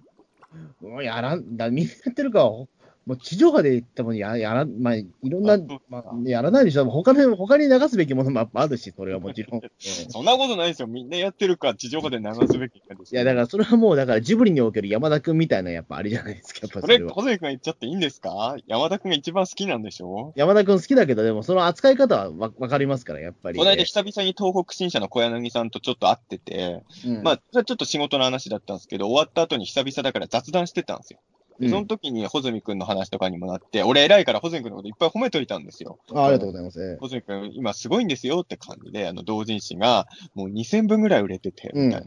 とかして、それで小柳さんも、あ、それはすごいみたいなびっくりいろいろしてたんですけど、これはその会話の中で言ってたんですけど、あの、穂積君のいいところもいっぱい話した後に、穂積さんはね、なんかその、隣の山田君が一番好きとか、そういうなんか、あえて変なこと言って、受けを狙おうとするところがちょっと鼻につくんですよね、とか言いながら。いやいやいやいや、ええ 全くその通りと思ってね。本当はそんなこと思ってないくせにとか思い。いやいやいや、山田君はやっぱ好きですから。えだったら山田君を下げるようなことは言っえちゃダメです。あ扱いとしては、それは世間の扱い。みんなやってるかと一緒に。でもほら、みんな、中田さんでみんなやってるから好きじゃないですか。でもみんなやってるか、僕、北の映画で一番好きでは全然ないもん。そう まあ、高畑一番勲好きなのみね、んなやってるかっていう人は北の映画好きじゃないもん、多分。まあそうですね、確かに。それはね、ええまあまあまあ。しちゃダメですよ、隣の山田君をみんなやってるかと一緒に。それは好きならね、守らない。あの、飯塚隆のゴジラ2000ミレニアム、穂積昭之の隣の山田君ですから、それ守り抜かないといけない。そうなんだ。ああの人における2000ミレニアムだって、と同じなんだゴジラ2000ミレニアム、飯塚さん一番好きなゴジラ映画です。いや、でも僕でもそんなにだって言ってしまうとジ、ジブリをそこまであ愛がない人だから、そもそもがね。えーだからついじゃあ、で。じゃあ大して山田君も好きじゃないんじゃないの？だから、その中で言うと、山田君は僕比較的、あの、ハマれた方だ、だった消去法かよ。だって、だって俺ジブリのことあんま言ってないじゃんだって、他でも特にそうかもしんないけど、俺めでしょだかっちゃ、らそんな飯塚さんのゴジラみたいなことじゃないもんだって、やっぱり。いや、めっちゃし山田君好きな人だと思ってたわ。あの、じゃあ分かりました。それ言うんだったら、飯塚さんのゴジラだ、ゴジラミレニアとしたら、僕、ドリフにおける中本浩二ですよ。じゃあそれ言うんなら。ああ、なるほどね。そういうことそ。ええそれ。だったらいいじゃないですか。ええそれは中本さんに失礼じゃないですか。いや、でも、でもしょうがなくないですか。ね、か、ね、ゃんケンちゃんだったら、それはもう絶対、それはもうね、まあね、そっち行くじゃないですか、子供は。でも、僕はあえてそこで中本を推してるんですよ。えそれ子供の頃からですか？え、子供の頃は中本です、僕それはなかなか渋い子供ですね。うん。僕は中本浩二のサイレントコント大好きでしたから、ドリフの大爆笑で一番あれが好きだったんですなよ。るほどね。ええサイレントコントが。えそうですね。ちょっと楽しみですね。えええ 何のここなんだろうか。ええここからは、はいえー前回の、まあ、ピーターン通信への感想ですか？今回多いんですよ、ピーターン通信の感想が。多いなぁ。うん。じゃあちょっと読んでいきます。はい。ユムさんからです。えー願いを叶えてくれる系の話で、えー、8個って確かに多い気がする。えー身の丈に合わない願いを叶えてもらったら罰が当たるって言うけど、穂積さんが言っていたみたいに願掛けだってそういうことだしな。えー報復？ハテナがないのって、えーパッとアラジンぐらいしか思いつかない。えーディズニーは優しい。ディズニーは優しい。ディズニーは優しいんだ。ホズミ君、ジブリには、あの、あんま興味ないって言ってましたけど、ディズニーはどうなんですか？でもディズニーも、まあディズニーも広いからね。まあでもね。ディズニーランドは比較的楽しめる方だと思うんですけど、でも作品自体はそこまで追ってるかっていうと追ってないです、別に。アナ雪は割と見れましたけど、はい。ディズニーってでもあれだもんね、俺が子供の頃は、あの、キャラは人気あるし、ディズニーランドも人気あったけど、映画自体はそんな見てる人いないってジャンルだった印象なんだけど、この10年、いや、もっと前からか、こでもここ最近、普通に日本でもヒットするようになりましたよね、ディズニー映画ね。まあうんそうですね。だから、まあやっぱり僕らの世代で言うと、やっぱアラジンはやっぱりでかいですね。やっぱ、あの、数少ない、あの、ディズニー映画で日本っていうか、同級生もめっちゃ見てたのアラジンでしたわ。うん。それ以外はね、あんまりあの頃ディズニー映画で、同級生が盛り上がってるのってあんまなかった印象なんだよね、多分。ね、アラジンかライオンキングのどっちかで。まあ、ライオンキンングも相当盛り上がった。うん。アラジンとポカホンタスはそんなに流行んなかったけど、ん ええカモンタス懐かしいな。うん、ポカホンタスはちょっとごめんなさい。もうタイトル以外ちょっと何も覚えてないわ。ええ見てはいるんだろうけど。うん。あ、そう、あの、これ訂正しなきゃいけないんですけどね、ユムさんね、あの、前回ね、お便り、前回もお便り送ってくれたと思うんですけれど、あの、その時にユムさんは、あの、ホズミくんがね、あの、トシミナの、あのーゲストで出たきっかけで、あの、ピーターン通信聞いてみようって聞いたって話をしたんです、確か。うん。で、その後に、あのーピーターン通信だけじゃなくて、今、大宇宙の王者も聞いてるっていうふうに紹介をしたんですけど、あの、大宇宙の王者も聞いてる人は、また別の人でしたあね。そうそうそうなんですか。ええあの、としみなき、としみなのほずみくんゲスト会聞いて、ピーターン通信も聞こうって言って、大宇宙の王者も聞こうってなった人は、ユムさんの他にいたんですよ。あそうなんですね。ええほずみくんのとしみなゲスト出演きっかけで、ピーターン通信聞いてる人、多分結構おられるんじゃないですかね。ああ、はいでもそれはありがたいことです。もう全然ね、もう昭和の事件とか何も話してないですけど、ええここ。あの、すいません、あの、間違って、あの、別の人のこととごっちゃに、ちょっとお便りのとこ取り上げてしまいましたっていうふうに、あの、ユムさんに僕一応言ったんですよ、ツイッターのリプで。えそしたら、あの、気にしなくて大丈夫ですよ、みたいな感じで、で、あの、私も大宇宙のじゃ聞きますね、っていうこと もう何気にもう宣伝成功してますね、それ。勘ええ違いがじ真実に今変わったっていうね。えーあ、なるほど。ええちなみにあの、ピーター通信、ピーターン通信と大宇宙の王者で中澤さんのテンションが違いすぎるわらみたいな感じのね、あの、リアクションされてますね、ね今後もよろしくお願いします。じゃあよろしくお願いしますというね。じゃあ次のお便りお願いします。はい、えーウルトラゼロさんからです。えー最新回を拝聴しました。えー、穂積さんは人前で、えー、ゆりの話話題はやめた方がいいと思いました。えっと、無意識かわかりませんが、ゆり界隈と嫌われるワードを発しているので、えーこのままで私も地獄少女に依頼しそうな勢いです。しかし、穂積さんにぴったりなゆりシチュがあります。ありますと。はい。えーそれは、えー恋人同士の老婆妖怪です。えー長く付き合ってある、えー経験から、穂積さんのようなゆりに混ざりたい男でも可愛がってくれたり、女と女の恋愛模様を丁寧に語ってくれると思います。よかったですね。ゆりに混ざれますよと。なるほど。あのー そうちょっと厳しめのご意見なんですけれど、あの、まあ、僕ね、あれなんですよね。あのー僕も別にゆり界隈の人じゃないんで、あの、ど、どの辺が、あのーえーっと、ゆり界隈にとって嫌われるワード、小泉君の言ったところが、あに当てちょっと僕、はまるのかね、ちょっとあの、まあ、心当たりはあるんだけど、あえて言わないです、それは。ええまあでもねまたね、地獄少女に依頼されちゃうから。ウルトラゼロさん、ゆり界隈の人だったんで、あ、まあそうか、そうだったね。そうそうでも、ウルトラゼロさんね、多分ね、いろんな界隈の人だから、そうか、ゆり界隈の人でもね、ある。あの、でもね、あれなんですよ。あの、だから僕がよく穂積君とオカルトのことで喧嘩しちゃうのもそうなんですけど、穂積君あの、自分が興味ないジャンルに対して、一番、あの、怒りを生むワードをね、出す癖があるんですよ。だからね、無意識というかあの僕はゆりのなんでしょうねゆり界隈の人間じゃないけど、ウルトラゼロさんの気持ちはすごいわかります。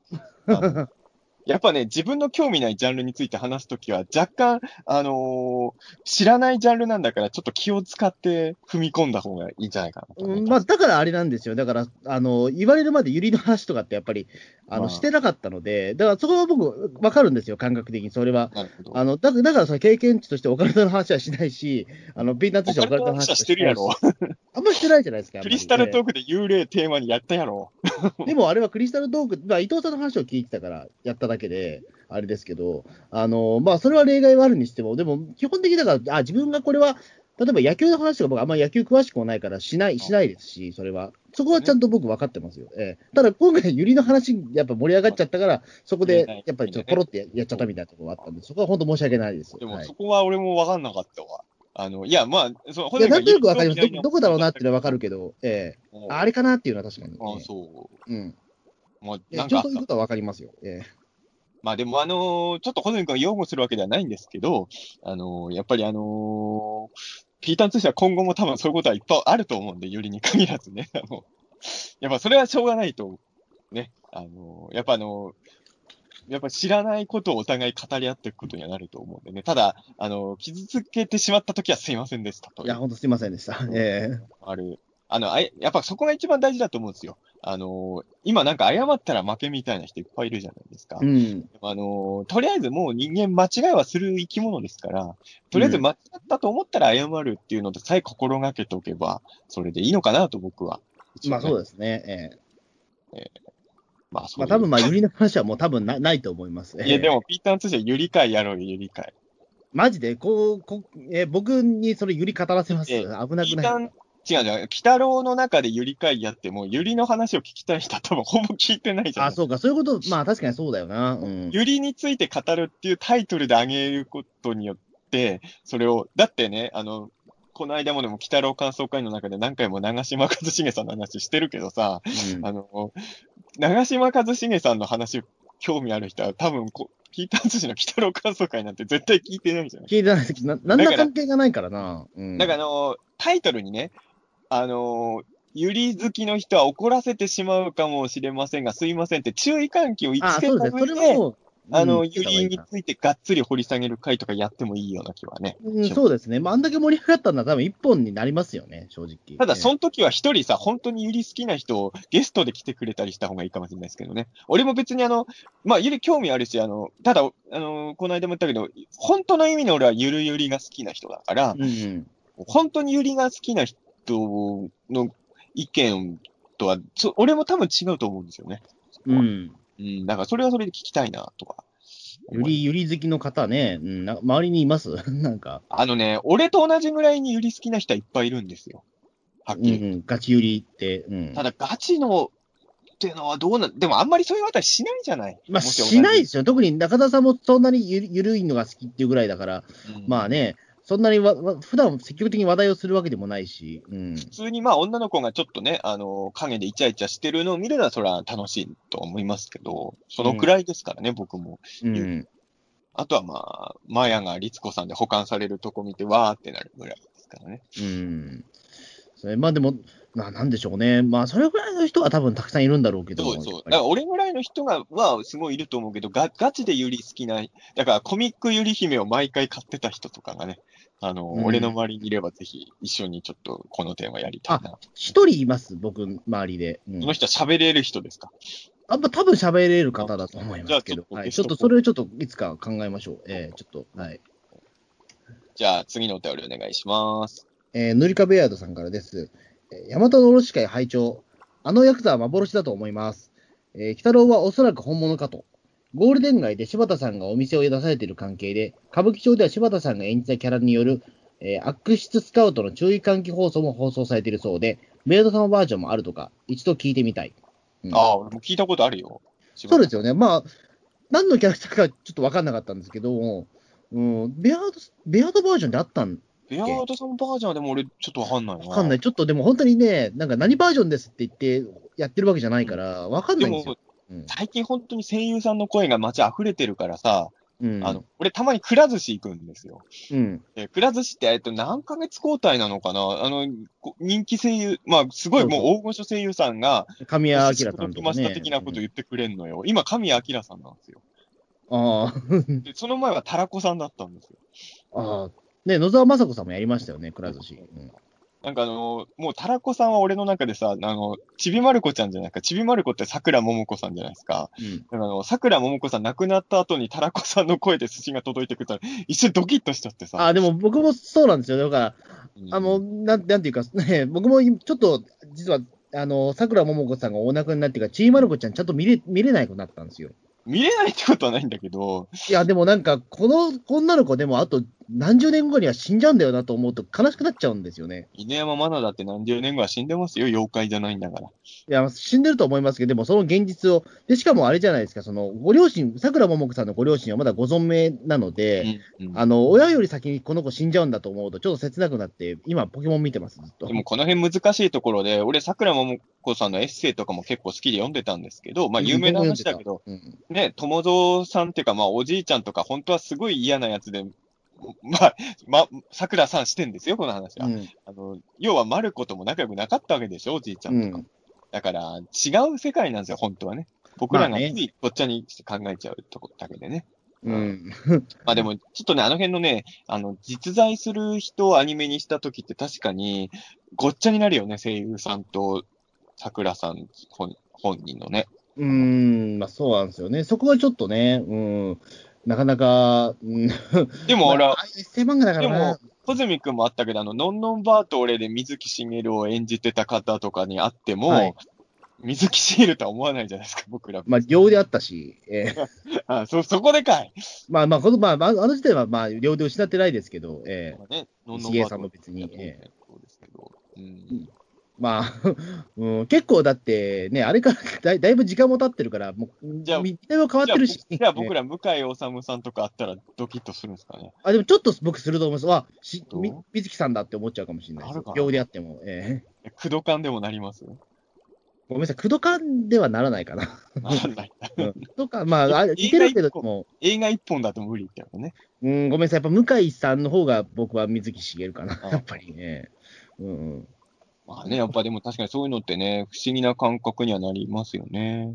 で、まああの、話を、あれだと、あの、そう、あの、前回の放送でもちょっと意見が、リスナーさんの中では、その、あのヤクザは本物だ、多分コニャンさんかな？あの、今回コニャンさんお便り、あれかもしれないですけど、あのーは、あの、ヤクザが本物っていう解釈をしてたんですよね、確かね。うんうん。まあ、俺まあでも俺もやっまあまあまあ幻だったという感じですかね。で、北郎は本物。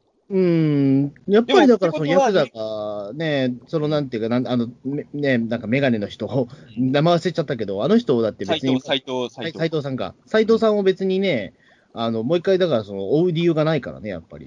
3億円手に入ってるし。うんででも、塗り壁アドさんの解釈でも、じゃあやっぱ北郎は一回死んだんですかね、あれ。うん。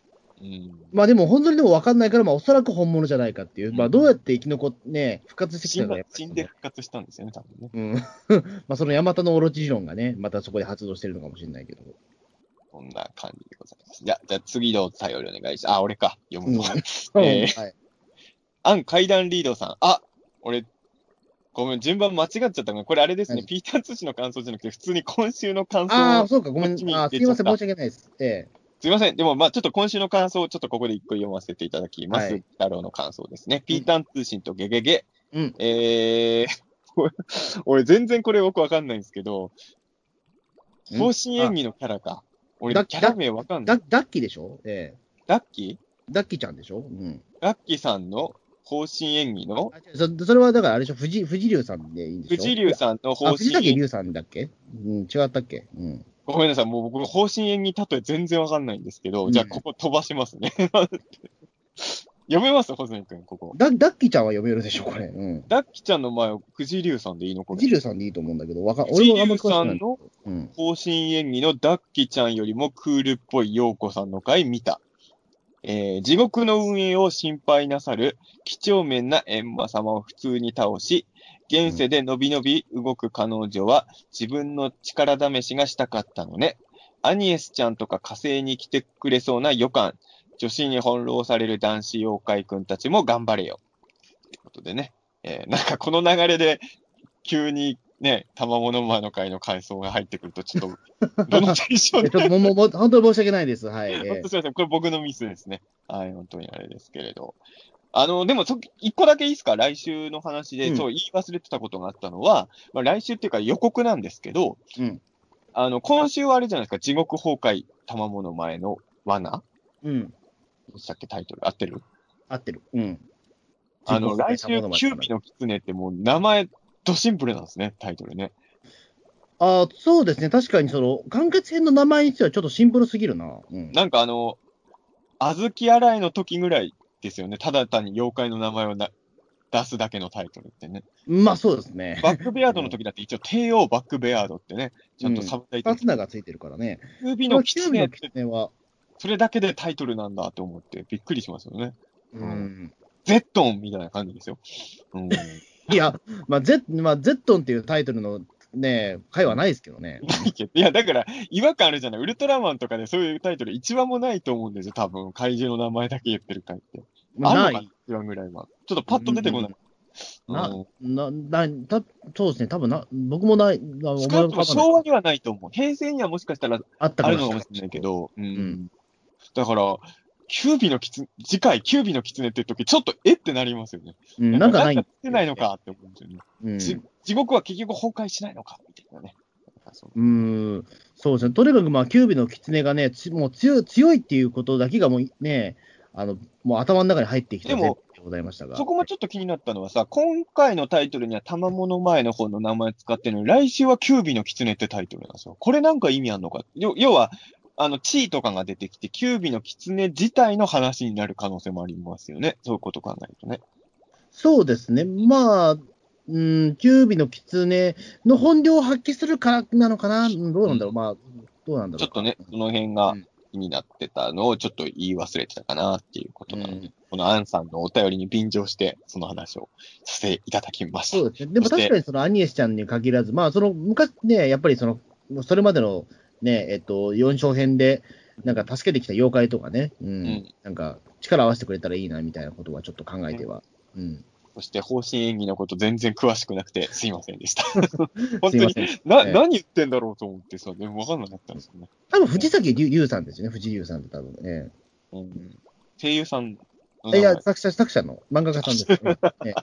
ええええいや、本当知らないですよ。俺、読んだことないんで、一応な、なんとなく、あ方れは針演技の後は何を書いたりしてるんですか、うんよ、よくわかんないです。ええそれはあんま僕も詳しくないんですけど、えそうなんですね。次、ちょっと勉強しときます。はいということで、えー今回最後のお便り、これ、こちらです。えええネギ、ネギ坊主さんからです。はい。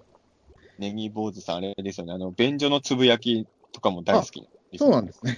え えあの、熱心なリスナーさんで、あの、僕がホイップ坊やさんと一緒にご飯とか食べてたらすごい反応してた記憶があります。ネギ坊主さん。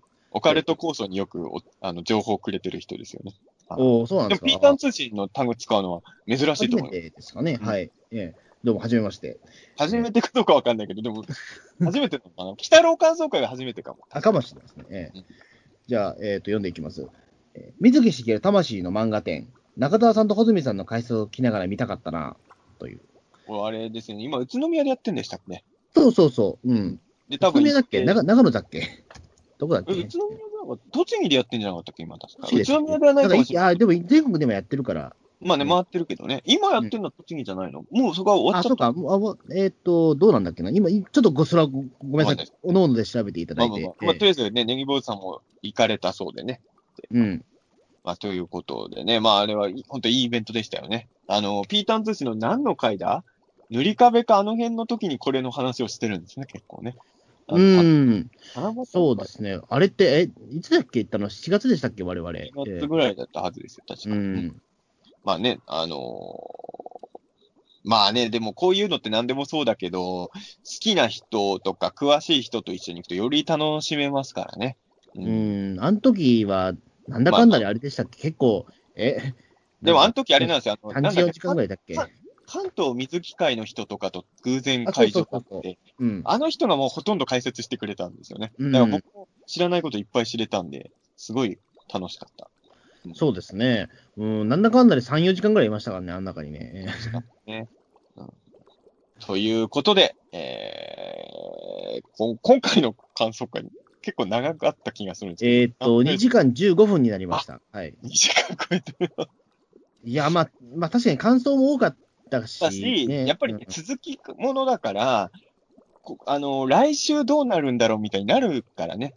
うんうんまあ、あと、単純にあの、増税の話とかがあったから。いや、もうその、最初の頃にね、20分ぐらいその話をしてるからね。ええいや、どうしてもたんたん坊のデラックスおもちゃ出たって、やっぱ大事件だと思うのに、ホズミが知らなかったから。いや、ごめんなさい。どうしてもあれなんですよね。個別指導キャンパスの CM が面白いなと思って見。今後は本編だけじゃなくて、もうええ CM も隅から隅まで見ますいや、見てますよ。だから個別指導キャンパスと松本幸四郎の CM 見てますよ。タン棒見逃してたじゃないごめんなさい。僕、タンタン棒は興味なかったんです。すいません。見逃よくそれしてました。で隅、隅から隅まで見てたと言えたもんですよ。ええ北郎、いや、俺もでもさ、もうはっきり言って毎週流れてるような CM だから油断してたんだけどさ、サブリミナル効果のようになんか知らない映像が急に入り込んできてさ、最後に。数分。ええびっくりしてさ、ちょっとなかなかね、事件でしたけれどね。ということで、本当に来週ね、えー、大役の予選も完結まあ、という完全らしいですよね。もうこれね、キュービのキツネで終わるね。かわかんないし、まあ、もしかしたら、その、ラスト数分がね、ぬらり表につながる展開かもしれないですね、流しの時に。うんあるかもしれない。本当に、まあ、もう盛り上がってる感じなので、えー、本当楽しみですね。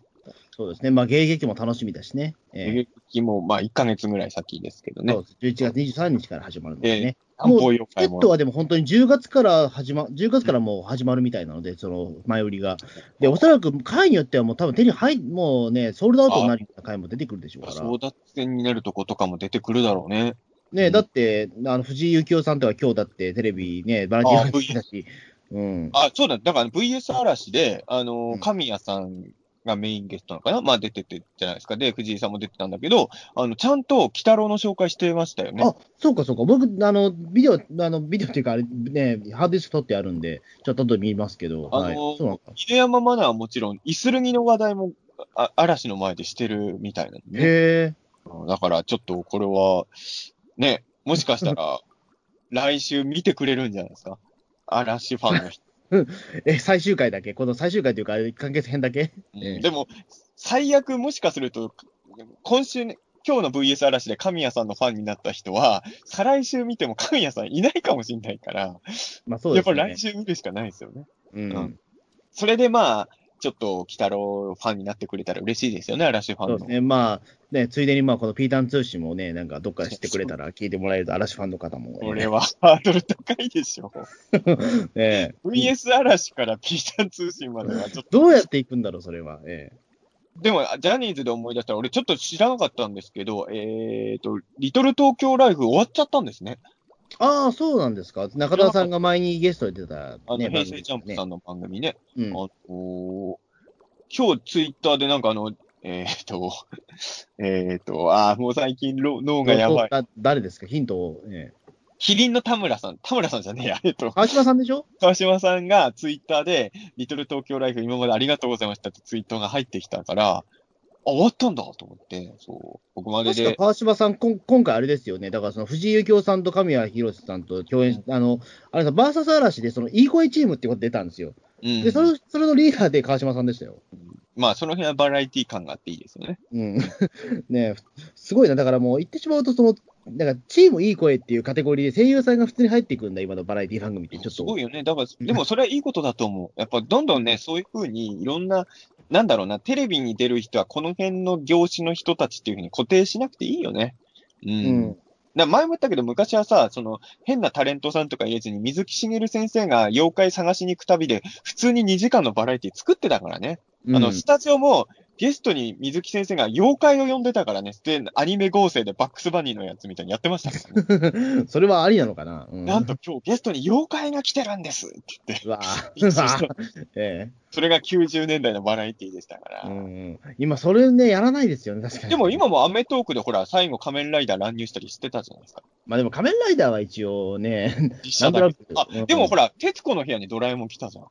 もうそれも古いですよ、相当話が。そうだけどさ。なんか全まだ然いい大山信夫時代でしょ、あれ。えはっきり言って、あの、バラエティ番組のレギュラーキャラを人間が全部やってるのは感覚が古いですよ。もううん普通にアニメキャラとかバンバン出しときゃいいんですよ、レギュラーで。なんか、ねうんもうタモ、タモリさんと鬼太郎の番組、フジテレビで始めればいいんですよ。まあ、見たいな、それは確かに。え夜タモリの代わりに、北、北タモリ、北タモリを始めれえ。ば。タモリ、北タモリなんかいいな。うん いや、でも本当そういう時代になっていけばいいなって思いますよね。本当に。うでも、犬山ま、犬山マナとイスルギレイっていうのはバラエティ的には渋いキャスティングですよね。あの、あの、この手の、この手の番組で大体使うのって、一旦モメンとか塗り壁とかを読んで、その声をやらせると、しあの、後ろにいる観覧の女の子がわーってなるのが定番じゃないですか。うん。まあ、正直、イスルギレイと犬山マナって、きまあ、鬼太郎、今の見てない人ってわかんないキャラだもんね。うん、あれだけ出して、北野のキャラなんですよって言われたら、え、なんでってなりますよね。あれねなんか、もうちょっと誰でも知ってるキャラの人を一人も呼んでないあたりとか、なかなか攻めた編成うん、ですよね。キャスティングですね。うんあなんか、あの、その辺もなんか、ちょっと、タンタン棒のデラックスおもちゃを出すイズムに近いものをね。